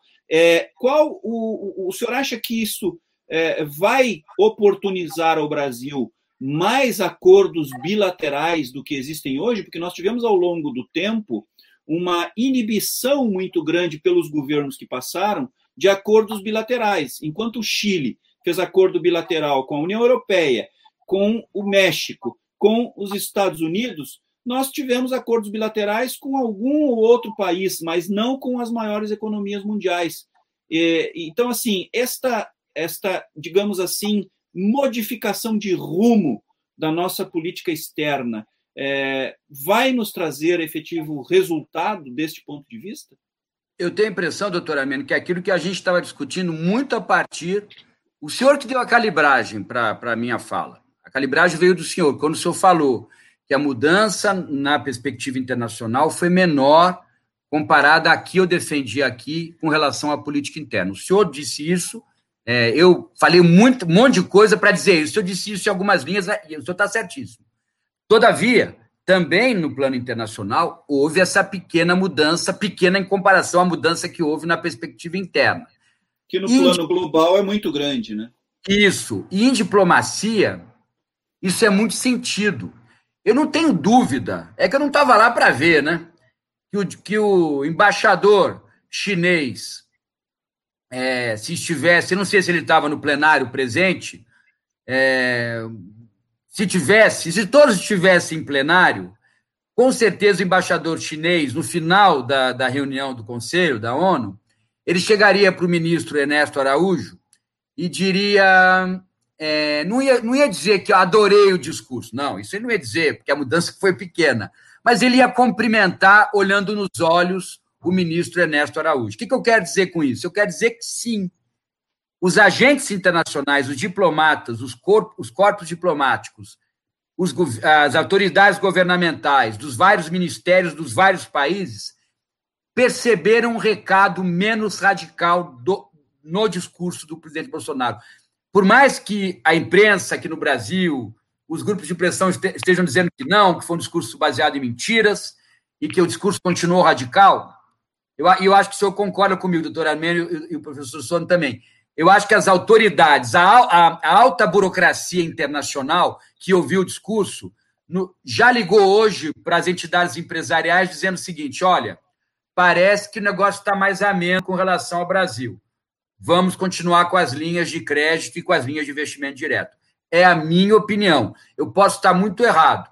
E já que no plano interno, porque vocês já viram que eu adoro falar, quando eu falo do plano externo, eu falo do interno. E aqui no plano interno, talvez infelizmente, infelizmente, as lideranças do Centrão, das elites políticas tradicionais, muitas nefastas para o país nos últimos 100 anos, elas também começaram a afinar a viola para cobrar mais do presidente. É por isso que eu falei da contradição interna e internacional. Há sim uma contradição, e aí, como disse muito bem também o professor Sono, resumindo o que foi importante no final da minha fala, é a questão da onde vai vir a oposição ao governo Bolsonaro.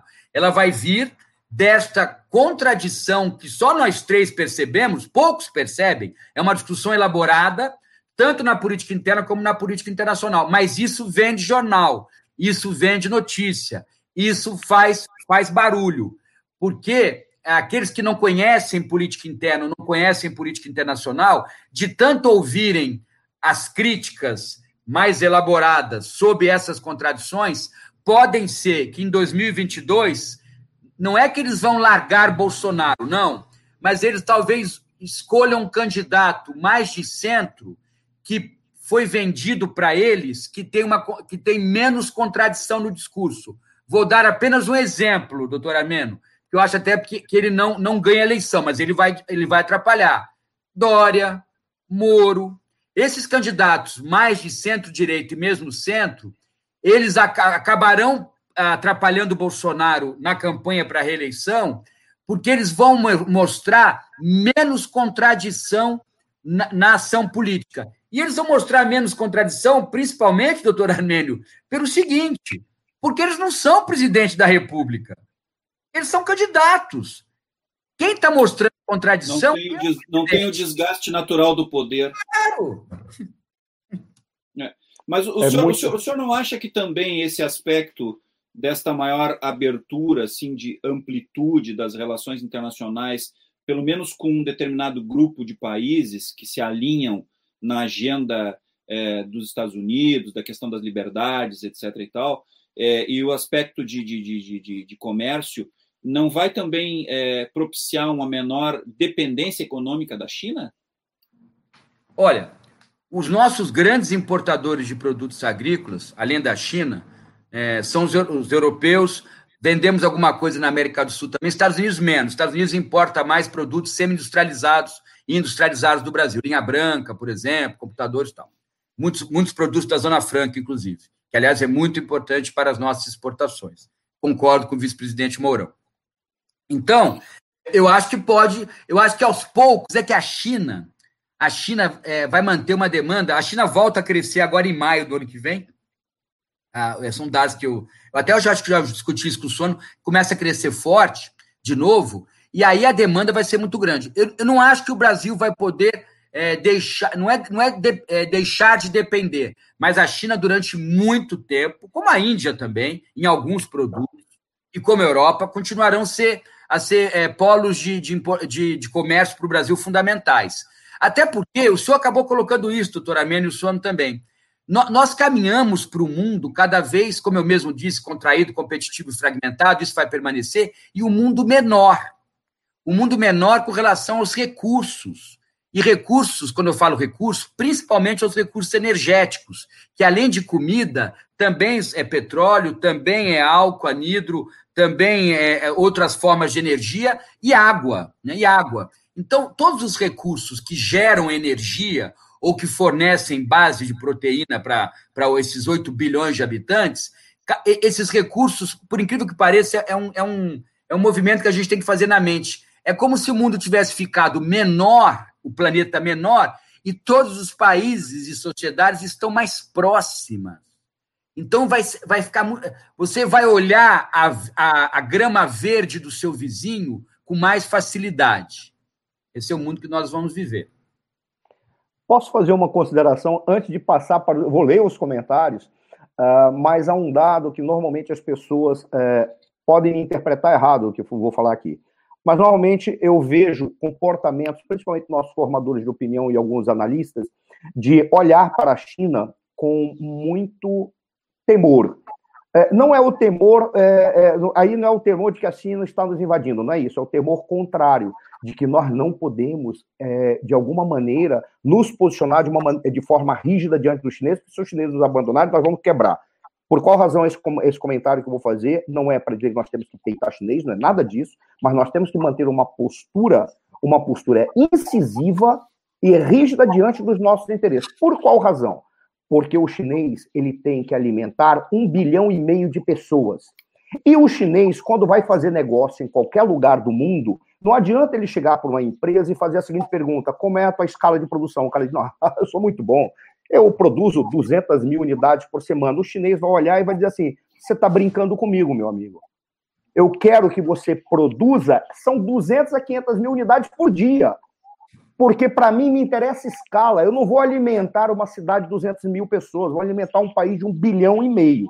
Por que eu estou dizendo isso? Porque você não converte uma produção que está numa determinada escala para uma outra escala num passe de mágica. Você tem que ter investimento, você tem que ter treinamento, você tem que ter muitas coisas e principalmente tempo. Mas o chinês não tem tempo para comprar. Que país do mundo tem escala suficiente para produzir comida como nós temos? Como comida nós é o Brasil. É o Brasil, não tem outro. Então não adianta as pessoas dizerem assim: olha, pelo amor de Deus, se joga no chão, porque senão eles vão embora. Eles não vão embora, porque são poucos é. países do mundo que têm capacidade de produzir em escala, como nós Aliás, produzimos. E os chineses Aliás, vão querer negociar, com todo respeito. Eu concordo, mas, eu concordo. Mas, mas, mas, nesse aspecto também é interessante ter uma diversificação de mercados é, para dar possibilidade de competição, né? É, é, e, e obtenção de melhor vantagem na relação com, com, com a própria China. Porque, importante. Verdade, essa, essa, isso é importante, é não botar os ovos todos numa única cesta. E tem uma outra coisa Sim, importante. Armênio, que é a logística pelo Pacífico que é o projeto, na minha opinião, mais importante de infraestrutura que a gente tem que pensar nos próximos 20 anos no Brasil, que é a saída pelo Pacífico. Ela é muito complicada porque tem a cordilheira, mas a Corporação Andina de Fomento, algumas entidades, o BNDES, durante um tempo trabalhou muito. Parece que esse processo continua. Parece que o grupo MAGE, grande produtor e exportador de soja, também está envolvido. Porque na hora que a gente conseguir colocar a produção do centro-oeste brasileiro no Pacífico, nós vamos quebrar a agricultura norte-americana, mesmo com o subsídio que lá tem. Nós não temos subsídio. Lá tem subsídio. Lá o John, que dirige o trator dele, ele tem subsídio, tá? É, fornecedor europeu tem subsídio. Também, até... principalmente o francês. Sim. É, o europeu tem uma preocupação com o inchaço das cidades. É, isso, tem uma preocupação com o inchaço das cidades. Então, eles sabem que se eles não mantiverem o subsídio na, na, na França, por exemplo, o, o, O Pierre vai deixar o sítio dele e vai morar nas periferi na periferia de Paris. Isso não interessa ao governo francês e não interessa às elites, a classe média a classe média alta francesa.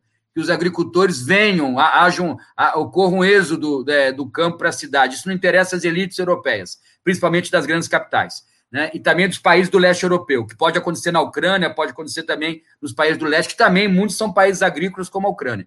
Então, essa questão da logística a gente levar o nosso álcool anidro, o nosso açúcar, a no, o nossa é, carne, carne é, é, corn beef, ou mesmo a carne natura, o nosso milho, que hoje a produtividade é uma barbaridade, né? O, o, o nosso derivado de soja, a nossa soja, é o nosso algodão, que tá, voltou.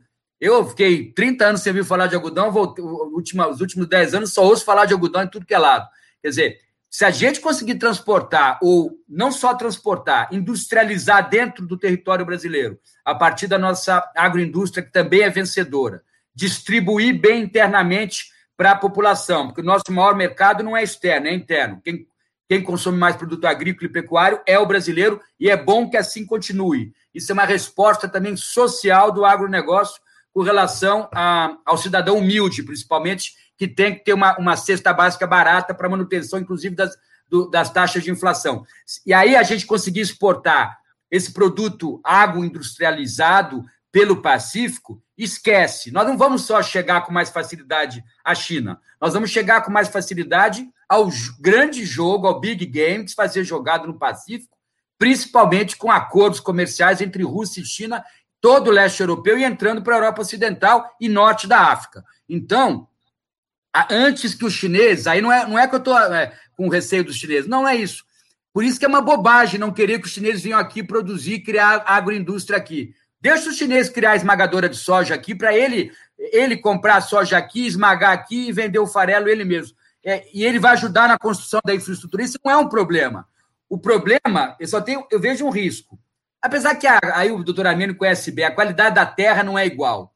Começa uma história de que os chineses vão levar para países africanos as técnicas agrícolas que eles acabaram buscando aqui no Brasil, principalmente pela Embrapa, criada né, pela Embrapa, que deve ser aplaudida 24 horas por dia, essa, essa autarquia fundamental para o Estado brasileiro e para a sociedade brasileira, que é a Embrapa, mas que eles estão bus buscando informação com relação à tecnologia no campo para produzir, começar a produzir mais na África. Eu já sabia que os chineses tinham uma, uma essa intenção de aumentar seu, a sua presença na África. Mas eu acho que isso também não. É como diz o Suano, artifício, fertilidade de solo, água, sol, luminosidade como a nossa, clima, terra, gente que conhece agricultura, acho difícil é, outra região do mundo, a não ser o Brasil, ser a região estratégica no futuro.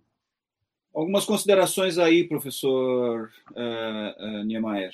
Primeiro, é, a questão de, de, de logística ela é fundamental, mas ela abre também uma outra perspectiva de negócio. Nós temos um custo de logística, segundo a Câmara Brasileira da Indústria da, de Logística, no Brasil, em torno de 6% do PIB. Nós aqui no Rio Grande do Sul, por exemplo, onde eu estou, em Porto Alegre, é, no, o nosso custo de logística aqui é três vezes isso, é 19% do PIB. Por conta de estrada ruim, de falta de, de, de, de ferrovia, é, isso em todo o Brasil, por falta, de, por falta de exploração adequada de hidrovias. Ou seja, nós temos aí uma possibilidade de atrair investimentos externos para investir é, em, é, em logística. Né? O que também abre uma outra perspectiva de investimento de atração de capital interno, externo muito significativo para o Brasil, justamente para dar maior competitividade aos nossos produtos, os nossos produtos internos. O outro aspecto, é, o senhor falou nessa questão da, da, da, da, China colocar aqui investimentos, etc. E tal. É, eu não vejo nenhum problema com relação a isso. O único problema que eu vejo nesses aspectos é que, e o professor Marcelo tem é, uma, uma, uma fala muito interessante com relação a esse aspecto, que nós certa vez conversamos num programa que nós participamos na Rádio Bandeirantes aqui em Porto Alegre, é, que é o aspecto de que é, a China vem fazer investimentos e comprar é, e comprar é, é, investimentos no Brasil, mas as empresas chinesas, na sua grande maioria, são estatais. E aí se tem uma circunstância que deixa de ser meramente econômica e passa a ser uma relação diplomática, porque vai se ter uma, um aspecto de relação governamental. E aí é muito mais complicado é, fazer este controle do ponto de vista que tem uma intervenção governamental direta através de uma empresa estatal. Além disso, o que me preocupa é a criação de oligopólios neste aspecto. Né? Então, é, é, é nós precisamos ter uma regulação dessa, dessa situação para evitarmos problemas no futuro, como, por exemplo, na área de energia, como, por exemplo, na área de logística. Né? Ou seja, acho que neste aspecto também nós devemos tratar uma regulação onde evitemos essa criação de oligopólios e evitemos esse tipo de problema que nos vai nos dar dor de cabeça, dor de cabeça no futuro e também para não ficar dependente de um único estado estrangeiro. É, uma outra questão que o senhor colocou com relação à África, é, lhe digo mais: aqui no estado há uma feira de negócios que é no interior do estado, que chama Expo Direto, não sei se o senhor ouviu falar, é, que trata muito de negócios e tem uma participação de, de, de delegações estrangeiras muito grande. Ela está mais ou menos no nível da Royal Show, da Expo Inter, etc. E tal. É, é, então, existem já delegações de países africanos que têm vindo anualmente, agora este ano não teve em função da, da pandemia, mas têm vindo anualmente prospectar negócios e, mais do que isso, missões diplomáticas de países africanos que querem que agricultores brasileiros se estabeleçam lá para produzir, produzir arroz, produzir soja, produzir commodities é, na África. Então, também tem esse aspecto de que o Brasil pode, a, a, através da sua tecnologia e da própria é, dos próprios produtores, como tem hoje no Uruguai. Nós temos muitos produtores de. Ah, doutora Mendes, isso é bom, é bom para o Brasil. E arroz, e arroz no Uruguai, né? É, que acabam exportando carne para o Brasil a partir do Uruguai. Então também tem isso esse também, aspecto. Isso também é bom, porque o agronegócio é tão competente, é, é tão ramificado, é, já tem uma posição quase sistêmica no continente, que é até bom que chegue na África. Eu, eu sabia disso, tem empresários angolanos querendo parceria com pecuaristas brasileiros, já vi vários, vários, vários, vários temas sobre isso. Eu não acho isso ruim, não. Eu acho, eu acho até que é, é, é, é o papel também do agronegócio brasileiro, essa técnica ser exportada. Eu acho que não tem jeito. Agora, é, eu não conheço a África, não sei se vocês conhecem, mas não, lá, lá o, o, principalmente as condições climáticas não são as, as ideais, depende do país, né? As ideais para a produção. E o Brasil tem. Nós usamos só 9% da área para agricultura. Eu acho isso uma loucura total, só 9%. Falta, podia usar muito mais. Mas, mas essa questão da, da forma e da norma do, com relação ao investimento direto chinês no Brasil, eu acho que a gente pode conversar mais, sim. Inclusive, não só dos chineses, dos norte-americanos também. Teve uma época que os norte-americanos meio que criaram oligopólios com relação à, fab, à fabricação de ração, por exemplo, a, a, a transformação da, da, da, do nosso produto agrícola em ração. Automóveis, caminhões, pneus. Exatamente, exatamente. Eu acho que está na hora da gente aprender, o senhor lembrou bem, e a gente ter mais regulação é, com um pouco de cuidado, né, porque ah, essa palavra regulação, é, nesse atual governo, na equipe econômica, é muito mal vista. É, é, que regulação não é intervencionismo, né? É, mas é, mas é que alguns acham a palavra ainda pesada a regulação. Mas, é, mas eu acho importante, sim, a gente observar.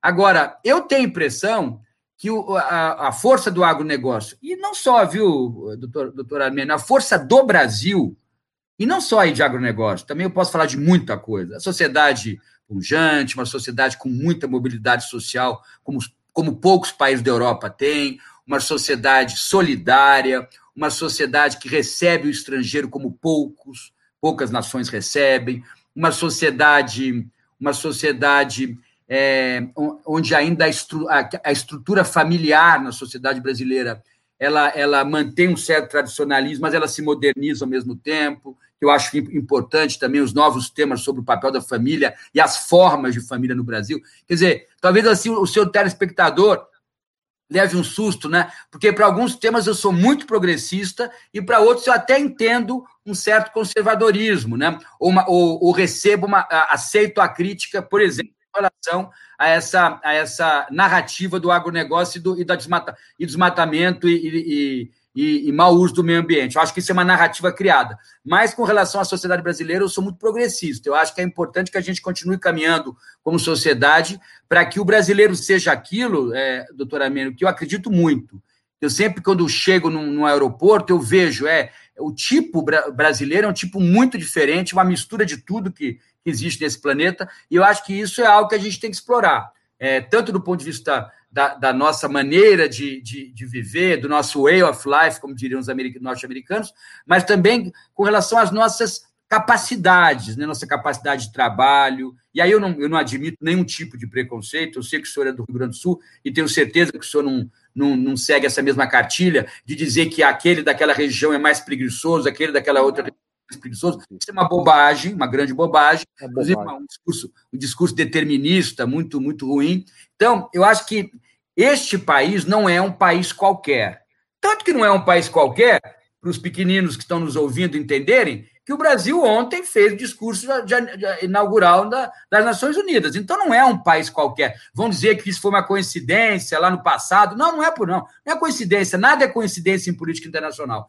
Esse país é um país chave, é um país chave para as relações internacionais serem mais cooperativas, que é um país, por exemplo, que vai fornecer, fornecer alimentação, comida é, e negócios nesse campo para muitos países, vai fornecer energia como poucos países. Então, o Brasil ele é um país que vai, ele está longe do centro de ruptura, que é importante também, não está no meio da, não está na, na, Europa Central, não está no Sudeste Asiático, não está na fronteira com os Estados Unidos, que é complicado ser fronteira com os Estados Unidos. É um país longe do centro de ruptura e, ao mesmo tempo, um país que pode fornecer soluções em vários níveis, no nível da segurança alimentar internacional, no nível da diversidade cultural, no nível do aumento da cooperação técnica entre países. Então, eu sou, eu sou além de ser muito orgulhoso, como vocês, de ser brasileiro, eu também não tenho nenhuma dúvida é, que essa coisa que não é que o país, o país é o país do futuro, não, o futuro já chegou. É que nós vivemos contradições, né? E aí eu volto ao nosso querido, eu lembro do, do governador Mário Covas, não estou fazendo aqui campanha para o neto dele, neto dele em São Paulo, não. Mas ali, a, a, a decisão pela reeleição. Porque eu me, mas só não me lembro. O Covas conversava, por exemplo, à época, muito bem com a Marta Suplicy, que na época era uma liderança importante do PT. Conversava bem com o Zé Dirceu, por mais que o Zé Dirceu, à época, tinha lá a agenda de poder dele, os Covas teria sido interlocutor que ia diminuir muito o, o, a, a, o radicalismo entre PT e PSDB, que nos atrapalhou nos últimos, últimos 20 anos, e que e, ia impedir também radicalismos de agora. Foi uma pena o presidente Fernando Henrique ter insistido com a reeleição, e foi uma pena, logo depois, o governador Mário Covas ter ido ter, ter, ter partido. Né? Foi, foi ali um. É, eu, é um, em ciência política a gente chama sempre... de dependence, uma mudança na trajetória. Eu, eu sempre defendi a inexistência da reeleição com um mandato de cinco anos porque efetivamente quatro anos é, é, é eu é acho pouco, pouco tempo para se fazer é, políticas de Estado, não só de governo, mas acho que realmente. Oito também é muito. É, oito também é muito. E, e, e deve haver alternância de poder, pelo menos de lideranças, embora possa permanecer um mesmo partido, claro, uma mesma corrente claro, ideológica, claro. mas a alternância da liderança, até porque se perde esse afã é, que acaba sendo inerente ao sistema de que sempre no primeiro mandato quem está na cadeira acabe trabalhando pela, pela, pela sua reeleição. Acho que isso é. Só uma, mais é uma questão que eu queria colocar. Falei de Mário Covas, lembrei dele hoje. Eu tenho pensado muito nessa questão da reeleição. E Covas me lembra muito o tipo de político que está faltando no Brasil e faltando em vários lugares do mundo, nos Estados Unidos, na Europa, que é um político menos falastrão, que é um político mais voltado ao dia a dia. Mesmo sendo presidente da República, esse político, ele tem que ser uma liderança muito voltada ao dia a dia das pessoas. E aí eu lembro de uma frase, diz que isso aí eu acho que é, foi verídico, viu? Alguns acham que é lenda, mas eu, eu acho que é verídico. Diz, é, diz essa história que no final da Segunda Guerra, o general Montgomery estava numa audiência, cheio de assessores militares, lideranças dos Estados Unidos, Inglaterra, países ocidentais, e o Churchill sentado do lado dele. Aí o general Montgomery, ele pegou o microfone, tinha vencido a guerra, e falou: Eu sou o general Montgomery, eu não bebo, não fumo, não prevarico e sou um herói. Ele era muito exibido, né? Aquela bateram palma. Vaidoso. É. Quando ele sentou, o Churchill falou assim no pé do ouvido dele: Eu bebo, fumo, prevarico, sou seu patrão. Então, eu acho que está faltando. é típico do Churchill. Se não é, é verdade essa frase, é, é. é, é, porque o Churchill perdeu a oportunidade de ser aquilo que ele é, porque eles tinham essas tiradas geniais. É, falta hoje na política brasileira e internacional, falta hoje um perfil menos falastrão. Falta hoje um perfil mais estratégico de liderança. Isso tem muito a ver é. com. Já até pode criar aqui uma, uma live para falar de teoria da liderança. Isso me interessa falar disso, que é muito bacana. Falta isso. Falta, falta mais Churchills e não Montgomerys, entendeu? Porque a vaidade, a vaidade já cansou a população. A população. Só fazendo um destaque. Ressaltando que ambos são de formação militar. Apenas um estava é, é, seguiu uma vida civil, outro seguiu uma vida militar, mas ambos são de formação militar. O que demonstra Essa, críticas é... que são feitas hoje no Brasil que são impro, improcedentes. Essas, essas, essa crise de liderança que nós temos efetivamente é um problema institucional do Brasil, é um problema Sim.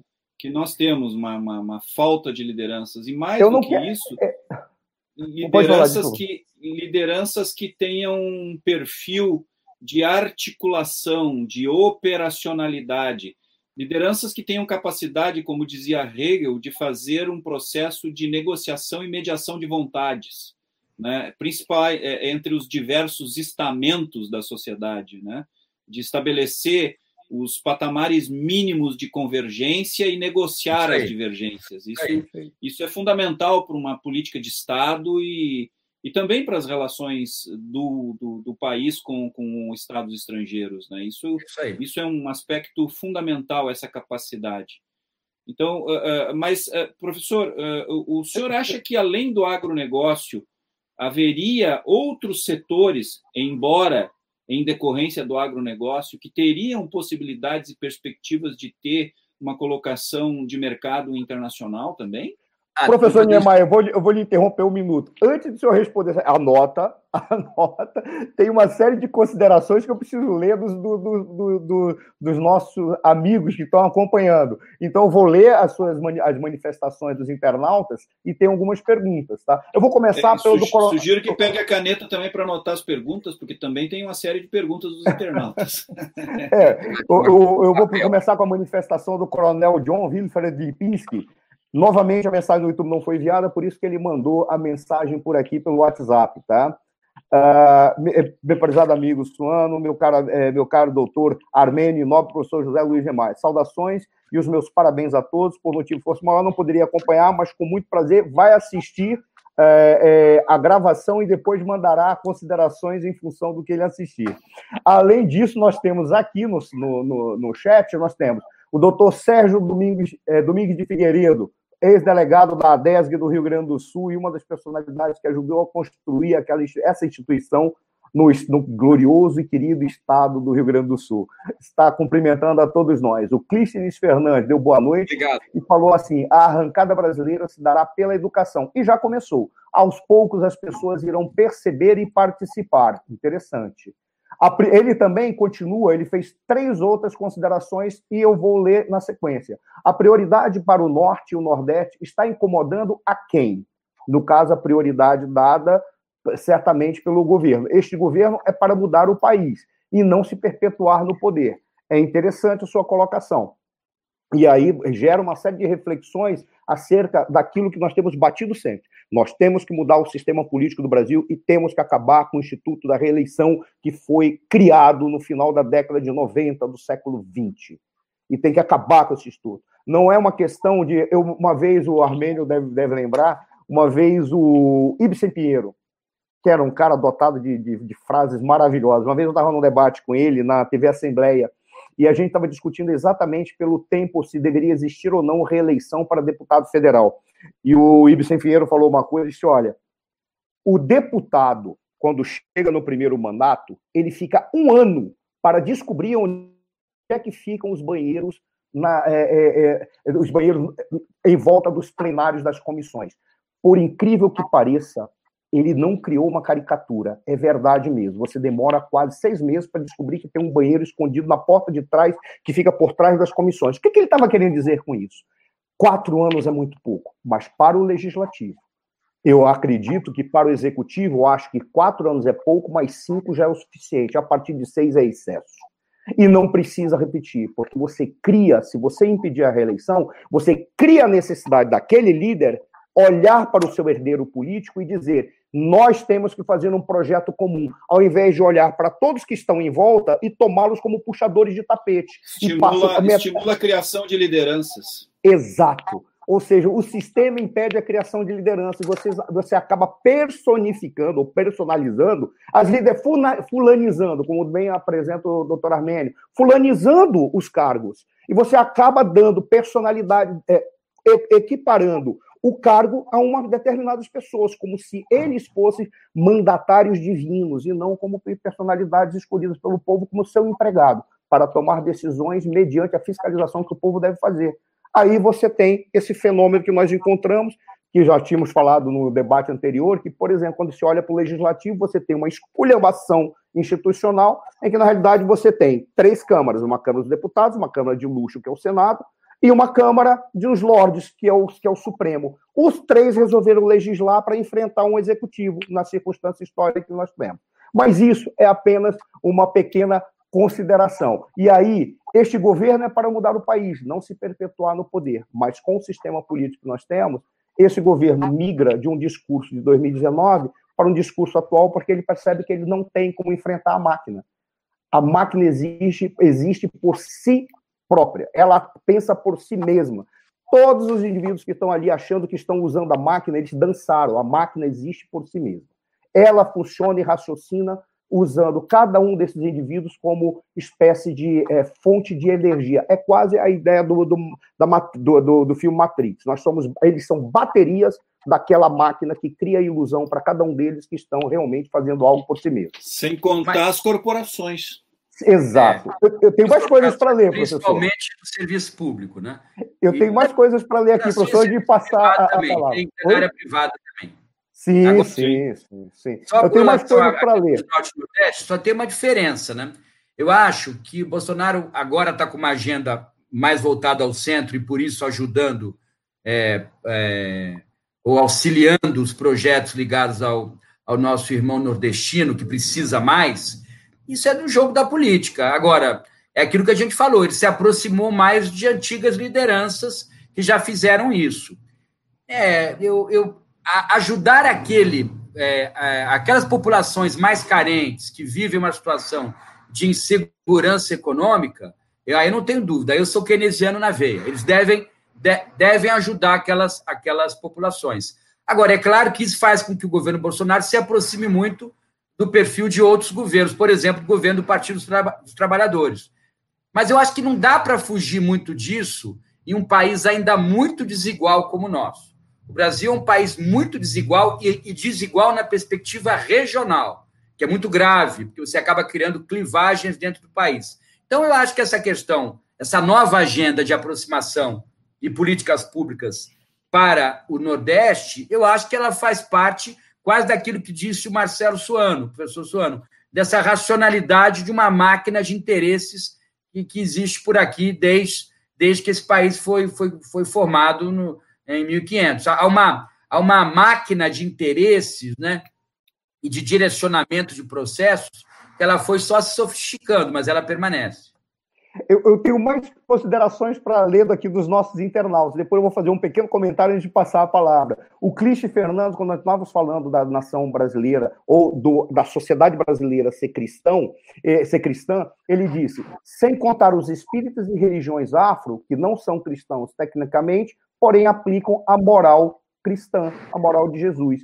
É interessante, porque nós temos realmente essa simbiose, nós temos essa mistura, e isso gera é, comportamentos que derivam do cristianismo. Concordo plenamente com ele, mas é curioso que nos dados estatísticos, do levantamento estatístico que foi apresentado, 91% do povo brasileiro, 81% do povo brasileiro é cristão. 10% não é nada, o restante se distribui entre as demais religiões. Porque Só o Bolsonaro tinha quando ele fez o seu discurso. Isso é tema até para um outro debate. Aí eu vou, eu vou só dar uma, uma, um pitaco. A pessoa pode se falar, se dizer cristã, mas ela não vai seguir o cristianismo e os preceitos do cristianismo é, na mesma perspectiva que o vizinho dela. Né? Por isso que eu acho que as questões de costumes são complicadas. Né?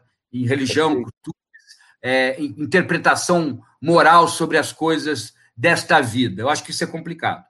Porque é, você às vezes tem uma pessoa que é favorável ao aborto, contra a liberalização das drogas, favorável ao casamento homossexual e que se diz cristão. Aí você tem outra que não se, é, que se diz cristão, mas é contrário ao aborto, é, aceita o casamento homossexual e não quer a liberalização das drogas. Eu tenho a impressão que a cabeça de cada um dos 210 milhões de brasileiros muda muito de um para um.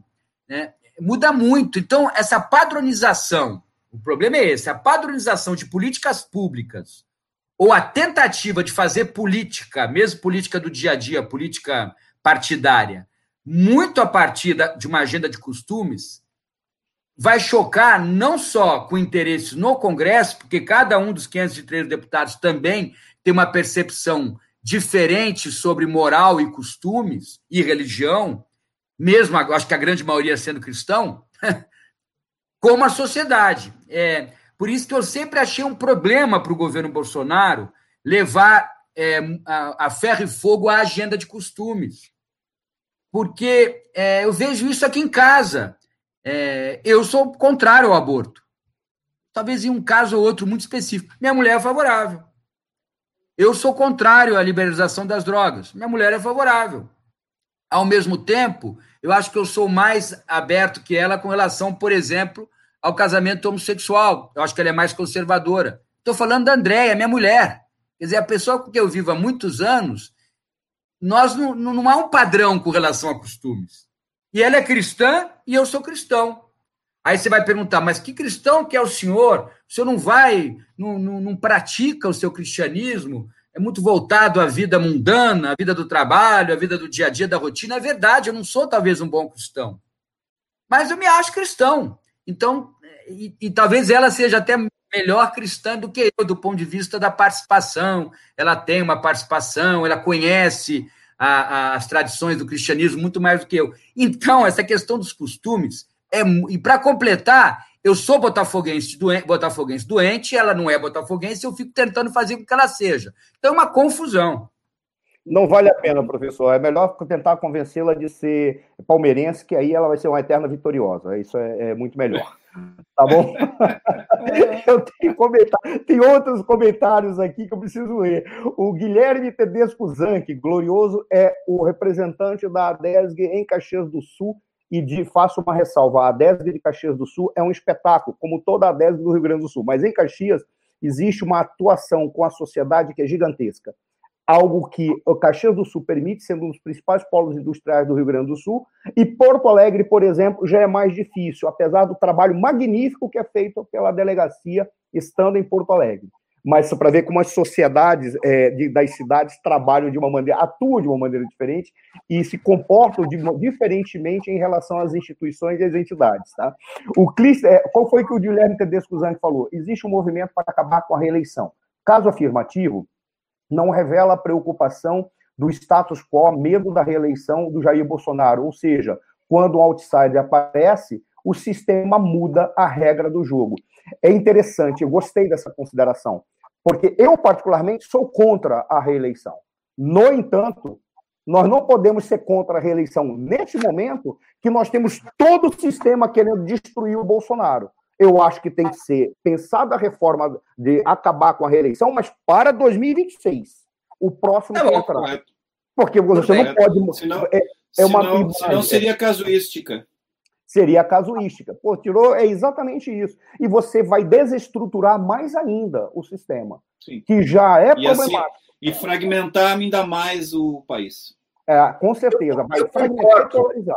Ainda eu concordo. Eu acho até é, acho melhor que seja assim, porque eu acho que vai ser. Eu, eu, espero que a gente tenha eleições de 22 menos radicais em posicionamentos e a gente tem uma, mesmo com a reeleição, uma, uma eleição mais de, de outras candidaturas, uma discussão melhor. É o que eu espero.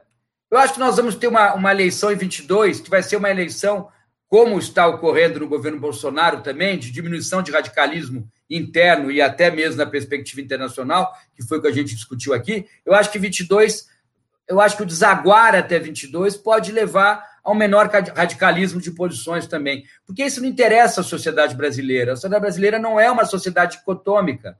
É, ela não pode viver dessa dicotomia entre aquilo ou aquilo outro. Eu acho que a gente tem que é, voltar a ser aquilo que a gente sempre foi, até de uma maneira até desorganizada às vezes, que é ser uma sociedade muito plural. Isso eu acho importante.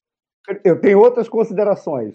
O Christian Fernandes também falou que o desflorestamento para criar gado realmente não é adequado. Depois a gente pode comentar isso, até mesmo porque está de acordo com o que foi falado. Porque não existe desflorestamento para criar gado. Aqueles que fazem dessa forma, eles estão indo contra todas as diretrizes e todas as normativas, inclusive do governo é, atual. Por quê? Porque se sabe que você não precisa fazer exatamente, porque a tecnologia que foi aplicada já permite a produção numa escala gigantesca, então você não precisa é, mais. É, o nosso Código Florestal é uma peça impecável do ponto de vista de, de norma para o meio ambiente, para a conservação do meio ambiente, proteção. Nosso Código Florestal é muito bacana. Eu sei que alguns criticam. Tem e que é a partir bacana. dessa nova, a partir dessa nova, dessa reforma do Código Florestal tomou um viés muito mais de sustentabilidade. Sim. O Christian Fernandes também fala: o Brasil não é um país de um povo cristão e conservador em sua maioria, ou seja, ele está atestando que sim. nos frigir dos ovos, o que nós estamos verificando aqui é que o discurso do Bolsonaro não foi um discurso mentiroso, como certos formadores de opinião estão falando. Ele simplesmente constatou a realidade da sociedade. Tá, ele é, cometeu acho, alguns desvios aqui e ali, mas. Eu acho que a maioria é cristã, como você mesmo falou. Hum. Se a gente olhar no, no, no, num olhar bem abrangente, a maioria é cristã, você mesmo comprovou pelos números.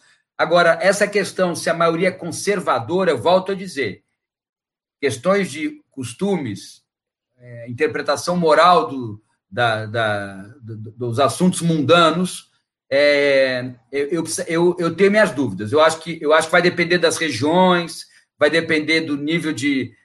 Depende de escolaridade, muitas clivagens. É, muito vinculado ao aspecto cultural também. É, eu, eu, não, eu, não, eu não acho que o brasileiro seja um conservador.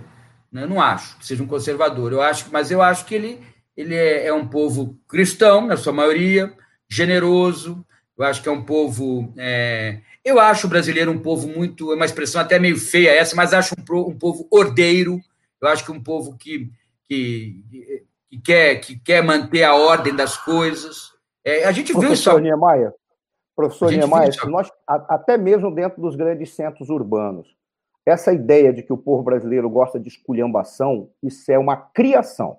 Se você percorrer pelo interior, onde tem pelo menos 60% da população brasileira, 70% da população brasileira são sim ordeiros, trabalhadores, não gostam de vagabundagem, não gostam de coisa, ou seja, acabam sendo, em certo sentido, é, mais conservadores. Nos grandes centros urbanos, eu acho que são mais liberais nos costumes, incluindo, inclusive sendo mais tolerantes nos costumes. Mas isso não significa, da minha perspectiva, né, posso estar enganado, que é, o fato de serem mais liberais nos costumes, que eles não tenham como norte certos valores do conservadorismo, principalmente é da, da, da, moral cristã. Me parece, eu posso estar enganado. Agora, como que o brasileiro trata o cristianismo, é típico do brasileiro, né? O brasileiro trata, trata o cristianismo segundo a qualquer valor, segundo a necessidade de resolver problema daqui a cinco minutos, porque ele tinha que ter acordado uma hora atrás, mas, poxa, vou pegar mais aqueles cinco minutinhos. E deixou, dormiu mais 40 minutos. Ele só tem 20 minutos para resolver. O que, que eu faço agora? Ele trata os valores dessa maneira.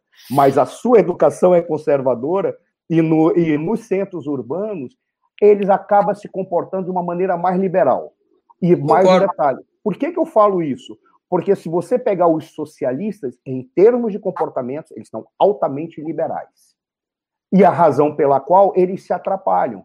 Ou, desculpa, eles são altamente conservadores, razão pela qual eles se atrapalham. Eles não são tão liberais. Socialista só é, só é liberal na disputa eleitoral. Quando ele assume, ele traz o conservadorismo para é, exigir comportamento da massa é, é, que é. ele está governando. Normalmente é assim, pois a experiência histórica nos mostrou isso.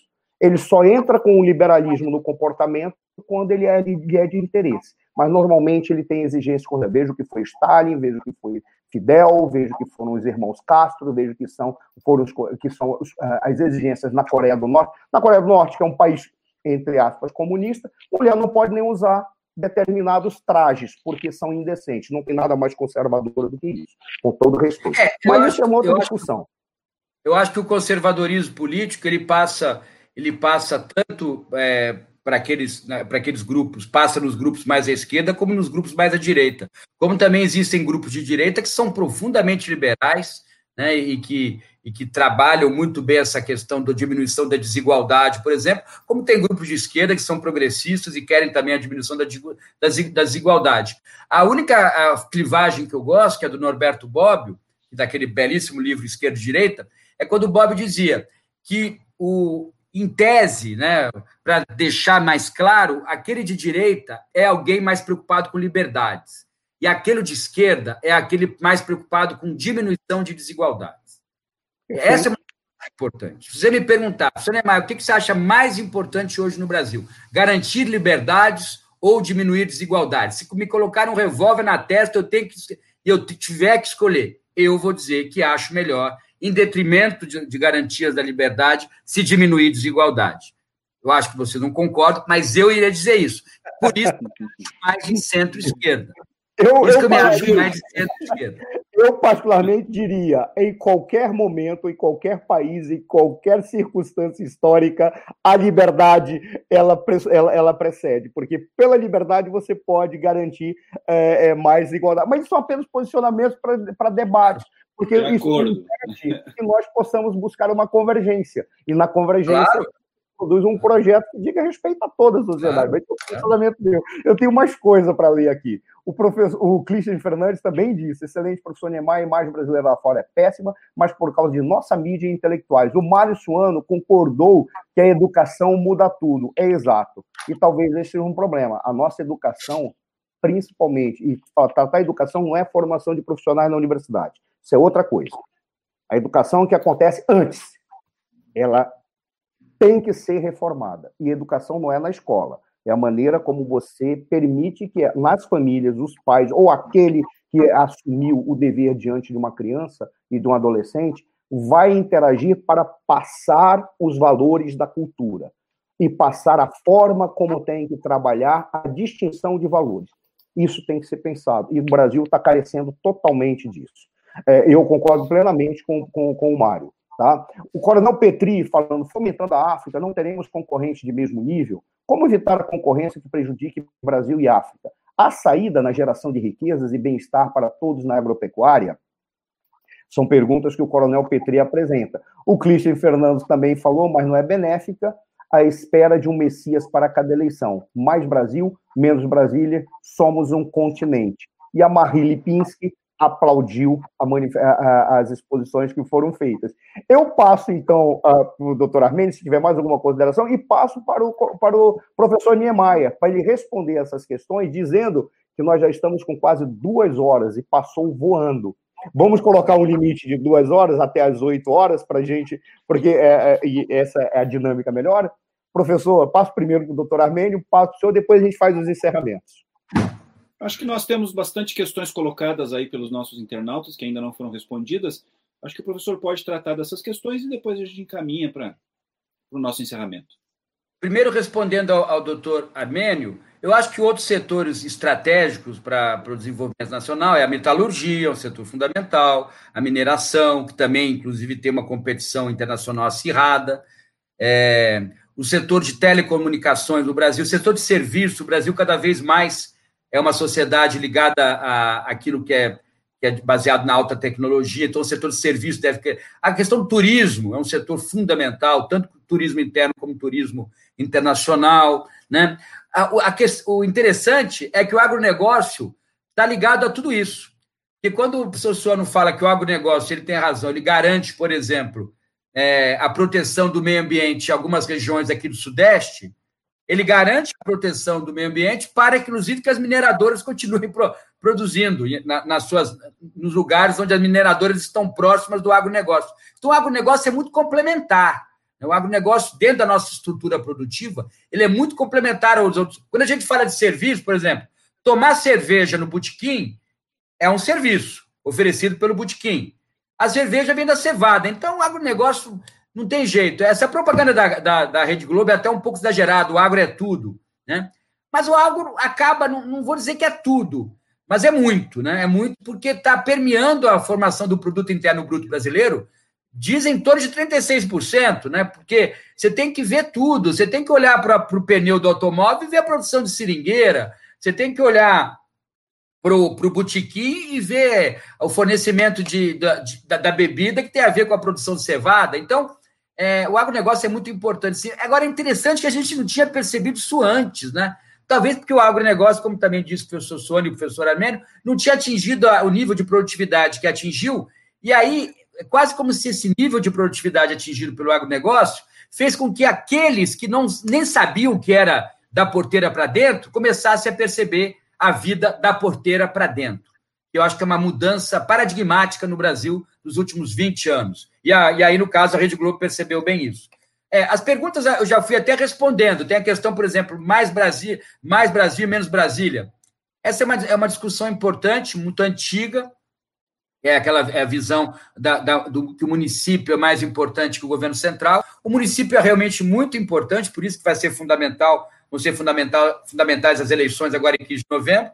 Eu acho que, se permanecer um projeto liberal neste modelo Paulo Guedes, eu acho que um projeto de desregulamentação, por exemplo, na parte de tributos, na parte do empreendedorismo, eu acho que cada vez vai se olhar mais o município e menos o governo central. Isso vai depender de como vai ser a agenda macroeconômica e econômica de negócio do Brasil. Nos nesse ponto, mesmo sendo, muitas vezes eu sendo um crítico ao governo Bolsonaro, eu acho a agenda econômica do Paulo Guedes, fora a contradição que tem hoje dentro do próprio governo, que eu falei o meu tempo todo aqui, mas eu acho que a agenda do Paulo Guedes tem coisas interessantes, tá?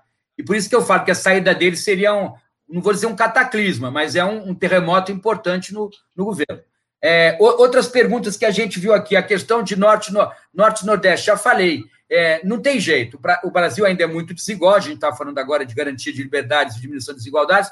Então, fazer uma política, por exemplo, de ajuda emergencial, de aumento do, do benefício do Bolsa Família, de um novo Bolsa Família, eu acho que tem que fazer mesmo. É, eu não sei se o telespectador aqui sabe disso, porque muitas vezes o telespectador vive muito no grande centro urbano, aqui no Sudeste, mas com o Bolsa Família, há 15 anos atrás, 20 anos atrás, um pai de família que tinha três cabras né? Com Bolsa Família, ele pôde aumentar a produção da, daquelas três cabras e ter seis cabras. Ele começou a ter a cisterna para guardar água, ele pôde, conseguiu juntar mais a, parte dos alimentos para trocar mais alimentos por alimentos de melhor qualidade, aqueles campos que ele já fazia, porque são é, situações, é, conjunturas econômicas que nós não conhecemos. É uma, é uma, é uma infelizmente, é uma miséria que vive o, o, o nosso irmão brasileiro e que a gente não conhece. Então, a, a, a auxílio emergencial para essas populações, mesmo que e aí é fundamental que tem aquilo que, inclusive, no governo Temer foi discutido, já esqueceram,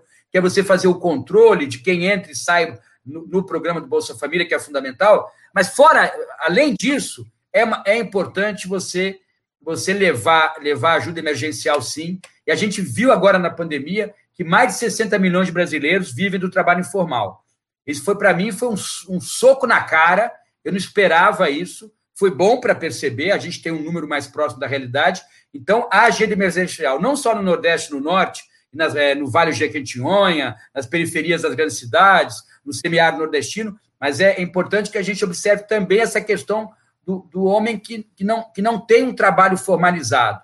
E, e, e, ele é humilhado. Ele é humilhado duas vezes. Ele é humilhado porque ele não tem a carteira assinada, e ele é humilhado em situações de crise porque ele não consegue trazer o sustento para casa. Então, e ele é, como eu disse aqui, já que estamos falando da, do ser cristão, ele é irmão brasileiro nosso. Então a gente tem sempre ter um olhar muito cuidadoso, com o mais humilde, com aquele que precisa mais.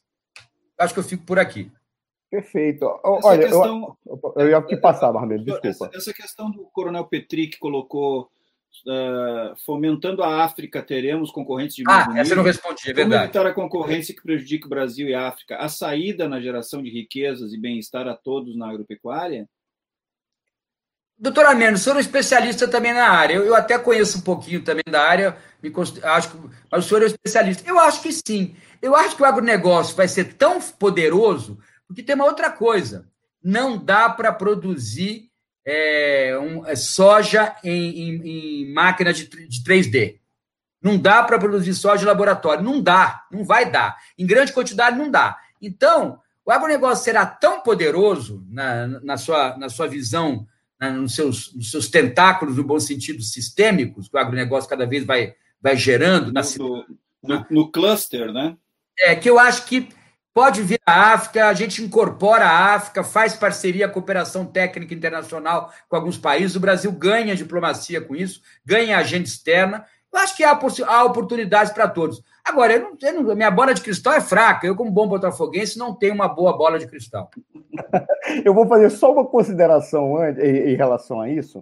Uh, uma, um, um, dado que havia um grande preconceito em relação ao setor agropecu é, da agropecuária no Brasil. Por qual razão? Porque a imagem que se tinha antigamente, ou até, muito, é, até um certo tempo atrás, é de que era o setor primário e todo o país que, que vivia do setor primário, ele era um exportador de commodities, então ele estava vinculado a ser dependente das grandes potências. Eu não quero dizer que é, é falar diretamente quem foram, quem foram os luminares dessa teoria da dependência, para não fazer críticas diretas às grandes autoridades e grandes intelectuais, independentemente das suas teorias terem problemas, eles produziram uma teoria que teve é, repercussão histórica. No entanto, essa era a imagem que tinha. Hoje, o que as pessoas não percebem, já, ou melhor, começam a perceber que quando se fala do setor agropecuarista, está falando também do agronegócio, você fala da agroindústria, você fala de um conjunto de tecnologias que são associadas, da, de uma cadeia produtiva que vai além daquele indivíduo que está no campo com enxada, que já nem é mais isso. Ou seja, é algo muito amplo. O que falta, da minha perspectiva, é algo, e eu, eu, eu, tenho certeza que eu, eu, vou citar o doutor Armênio, que ele vai concordar, porque ele entende da cultura desse país, e tenho certeza que vai concordar, é um planejamento de país de longo prazo, escolhendo uma, um, um elemento de alavancagem. Quem fez isso? Coreia do Sul. Antes da Coreia do Sul se tornar o espetáculo que se tornou, ela focou um segmento. Então, vamos começar a desenvolver por aqui, porque dali nós faremos a ramificação para todos os segmentos da produção, todos os segmentos da sociedade. Só, só mais uma coisa. Só mais uma coisa, doutor Suano. Até porque eu acho que vocês é, perceberam que eu ia gostar do papo do agronegócio.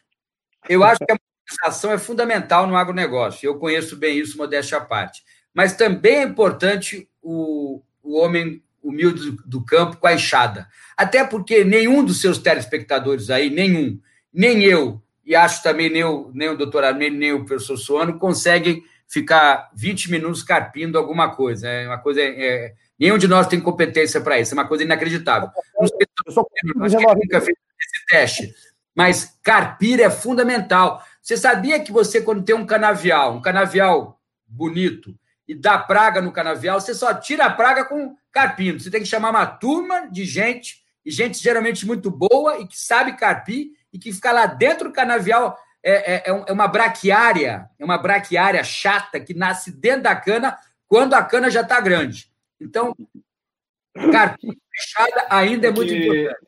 É que quando nós falamos de agronegócio, nós não estamos falando só das grandes culturas nós temos um alto percentual de agricultura familiar. Isso, muito bem lembrado. O, abaste o abastecimento das, dos grandes centros urbanos, Fundamental. grande maioria, principalmente no que tange a hortifruti granjeiros, mas a hortigranjeiros, é, tem uma participação muito grande de agricultura familiar. O, é muito importante aspecto, isso, doutor Armênio. É, aspecto de queijos, embutidos. Estamos ganhando muita relevância, hein? Estamos ganhando muita relevância, muito, muita relevância. Tem, é, com essa legislação nova nacional, que inclusive é do deputado Alceu também, que é presidente da, da frente parlamentar, do, do, do, da fiscalização dos queijos artesanais no Brasil, é, resolveu o problema do queijo canastra, resolveu o problema do queijo serrano aqui no Rio Grande do Sul, e agora pode haver uma venda desses queijos artesanais, evita aquele problema que teve no Rock in Rio, de ter apreendido 400 quilos de queijo, que estava numa barraca lá de uma, de uma, de uma determinada, de uma determinada eh, chefe gourmet. Então, Sobre isso, essa, doutor Amílio? Essa regulamentação de setores é, dentro do próprio agrobusiness é, traz um desenvolvimento mais holístico e mais, inclusive, da agricultura familiar. Eu concordo. Tem uma coisa importante nisso, que é a gente olhar mais também, nós não olhamos, os franceses olham há séculos. Nós temos que exportar mais a culinária brasileira e não só o alimento, não só o produto uhum. agropecuário. Temos que exportar a culinária. Isso tinha que ser algo também tratado na perspectiva do agronegócio. A exportação Isso mesmo área. Vou dar um exemplo, um só. Aquele produtor de manga, que é geralmente pequeno produtor, que pode, na, na boa indústria, ali na casa dele, na pequena indústria, produzir um mango chutney, e não existe em nenhum lugar da Europa exportar esse mango chutney, que é aquele molho para colocar na carne. Então, tem milhões de oportunidades para empreendedores nessa área da exportação de culinária. E aí você se aproxima mais ainda da área de serviço das cidades. E, das, e mais importante, se aproxima das pequenas cidades e das cidades turísticas ou que têm potencial turístico. Perfeito. Eu vou fazer só uma consideração antes de passar para a palavra final é, do doutor Armênio, sua, é, suas palavras, é, suas, suas, considerações finais e depois do doutor Armênio. Só fazer um, um comentário. Quando eu citei o fato da Coreia, é por qual razão? porque a Coreia praticamente teve que começar do zero quando ela chegou e identificou um setor no qual haveria um estímulo para, ser, para, seguir, para servir de alavancagem. Poxa, nós já temos esse segmento, nós já temos esse setor. O problema todo é que a gente encontra segmentos dentro da nossa sociedade que, por razões políticas e ideológicas, simplesmente destroem a possibilidade de se fazer um projeto de Estado que poderia ele articular todos os segmentos, fazer um pacto. Vamos aproveitar isso que já foi desenvolvido com a tecnologia que foi desenvolvida por um centro de pesquisa que é espetacular, como a, como a Embrapa, e nós já temos produtores que são espetacularmente avançados em termos tecnológicos, de inteligência, de estratégia, de comportamento, de valores, em vários sentidos. Poderiam fazer isso, só que nós não estamos fazendo. Talvez por essa razão é que o discurso do, do presidente Bolsonaro, ao contrário do que muito foi falado, não é um discurso mentiroso. É um discurso que apresenta os dados e diz: vamos parar com a desinformação. E pior, vamos parar com a desinformação alimentada por segmentos da nossa sociedade, que tem o interesse apenas de, para destruir um, um governo, estão destruindo o país como um todo. Não estou fazendo pregação pró-governo. Eu não faço parte de nenhum dos governos, tenho minhas convicções, mas apenas uma tentativa de interpretar esse, esse discurso, que ao contrário do que foi dito, não tem nada de mentiroso. Até os mil dólares, como ele falou, que foi dado mil dólares, eu vi indivíduos. Como mil dólares? Ele não sabe contar, ele não sabe multiplicar, ele é burro. Alguma... Veja, será que as pessoas não verificaram que ele, ele próprio disse no seu discurso de uma maneira muito clara: conceder o auxílio emergencial em parcelas que somam aproximadamente mil dólares. Ora, em parcela significa que não é por mês. E, e que somam significa que é o total do projeto. E aproximadamente, que não necessariamente significa mil dólares. Pode ser 900, pode ser 800, como pode ser 1.100. Foi o que ele falou. Não teve mentira nenhuma, da minha perspectiva, quando você soma todas as parcelas e verifica que isso se aproxima assim. Se ele falou para, é, é, de alguma maneira, é, ter saídas extremamente é, habilidosas e tentar fazer uma divulgação do seu governo, só um completo esquizofrênico assume um governo e chega lá e diz: eu sou ruim, eu não fiz nada, eu sou burro, eu quero, mas eu quero continuar governando. Não é possível que ele não ia apresentar os dados ou aquilo que lhe é favorável. É o que se espera e todos na ONU fazem igual. Porque os indivíduos que vão lá não vão lá para falar sobre um mundo melhor, eles vão lá fazer um discurso para dizer o que estão fazendo, confirmando o seu público interno e dizer a maneira como a sua política pode colaborar de alguma forma com, com o sistema internacional. É o que se espera de qualquer, de qualquer governante, qualquer indivíduo para fazer um, um, discurso dessa natureza. Da minha perspectiva, eu posso estar enganado, mas eu acho que é muito melhor do que você ensacar vento ou ficar, de alguma maneira, tá falando de algumas é, abstrações que, dá, que não tem menor sentido. Posso estar enganado. Então, encerro por aqui. Passa a palavra ao senhor professor é, para fazer as suas considerações finais, depois passa a palavra ao doutor Armênio para fazer as suas considerações finais também. É, eu, eu, até queria fazer um depoimento aqui.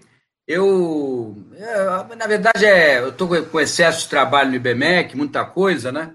E eu, esses dois últimos dias, eu estava muito cansado, muito cansado. Né? Dormi mal.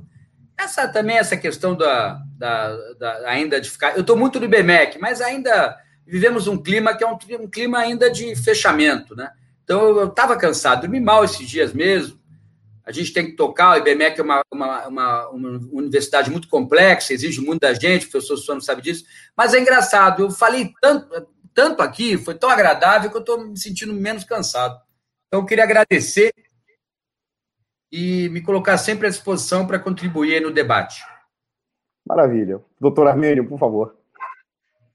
Também só me resta agradecer a participação de todos, dos nossos internautas, agradecer ao senhor professor Neymar a disponibilidade de ter estado conosco aqui neste debate que efetivamente foi muito agradável e que permeou, além da política externa, que era a nossa pauta, outras tantas variáveis internas e externas da nossa política, da nossa política nacional, da nossa sociedade, é, o que mostra que o tema é, é complexo e interdependente. Né? Nós é. temos nós temos não temos um, um, uma circunstância estanque de determinada área, de determinado setor.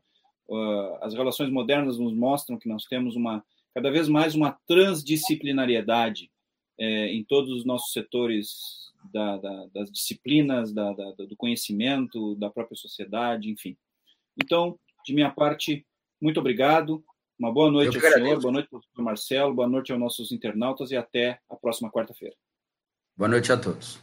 Com as palavras do doutor Armênio e do professor Niemeyer, eu faço o encerramento desta edição do Pensando em Brasil, já dizendo que na quarta-feira haverá outro. E nós temos, uma, temos alguns temas que vão ser tratados. No entanto, não vamos adiantar agora, porque nós estamos organizando já os convidados para quase um mês. Por isso, não vamos antecipar. Um grande abraço a todos e nos encontramos na quarta-feira que vem.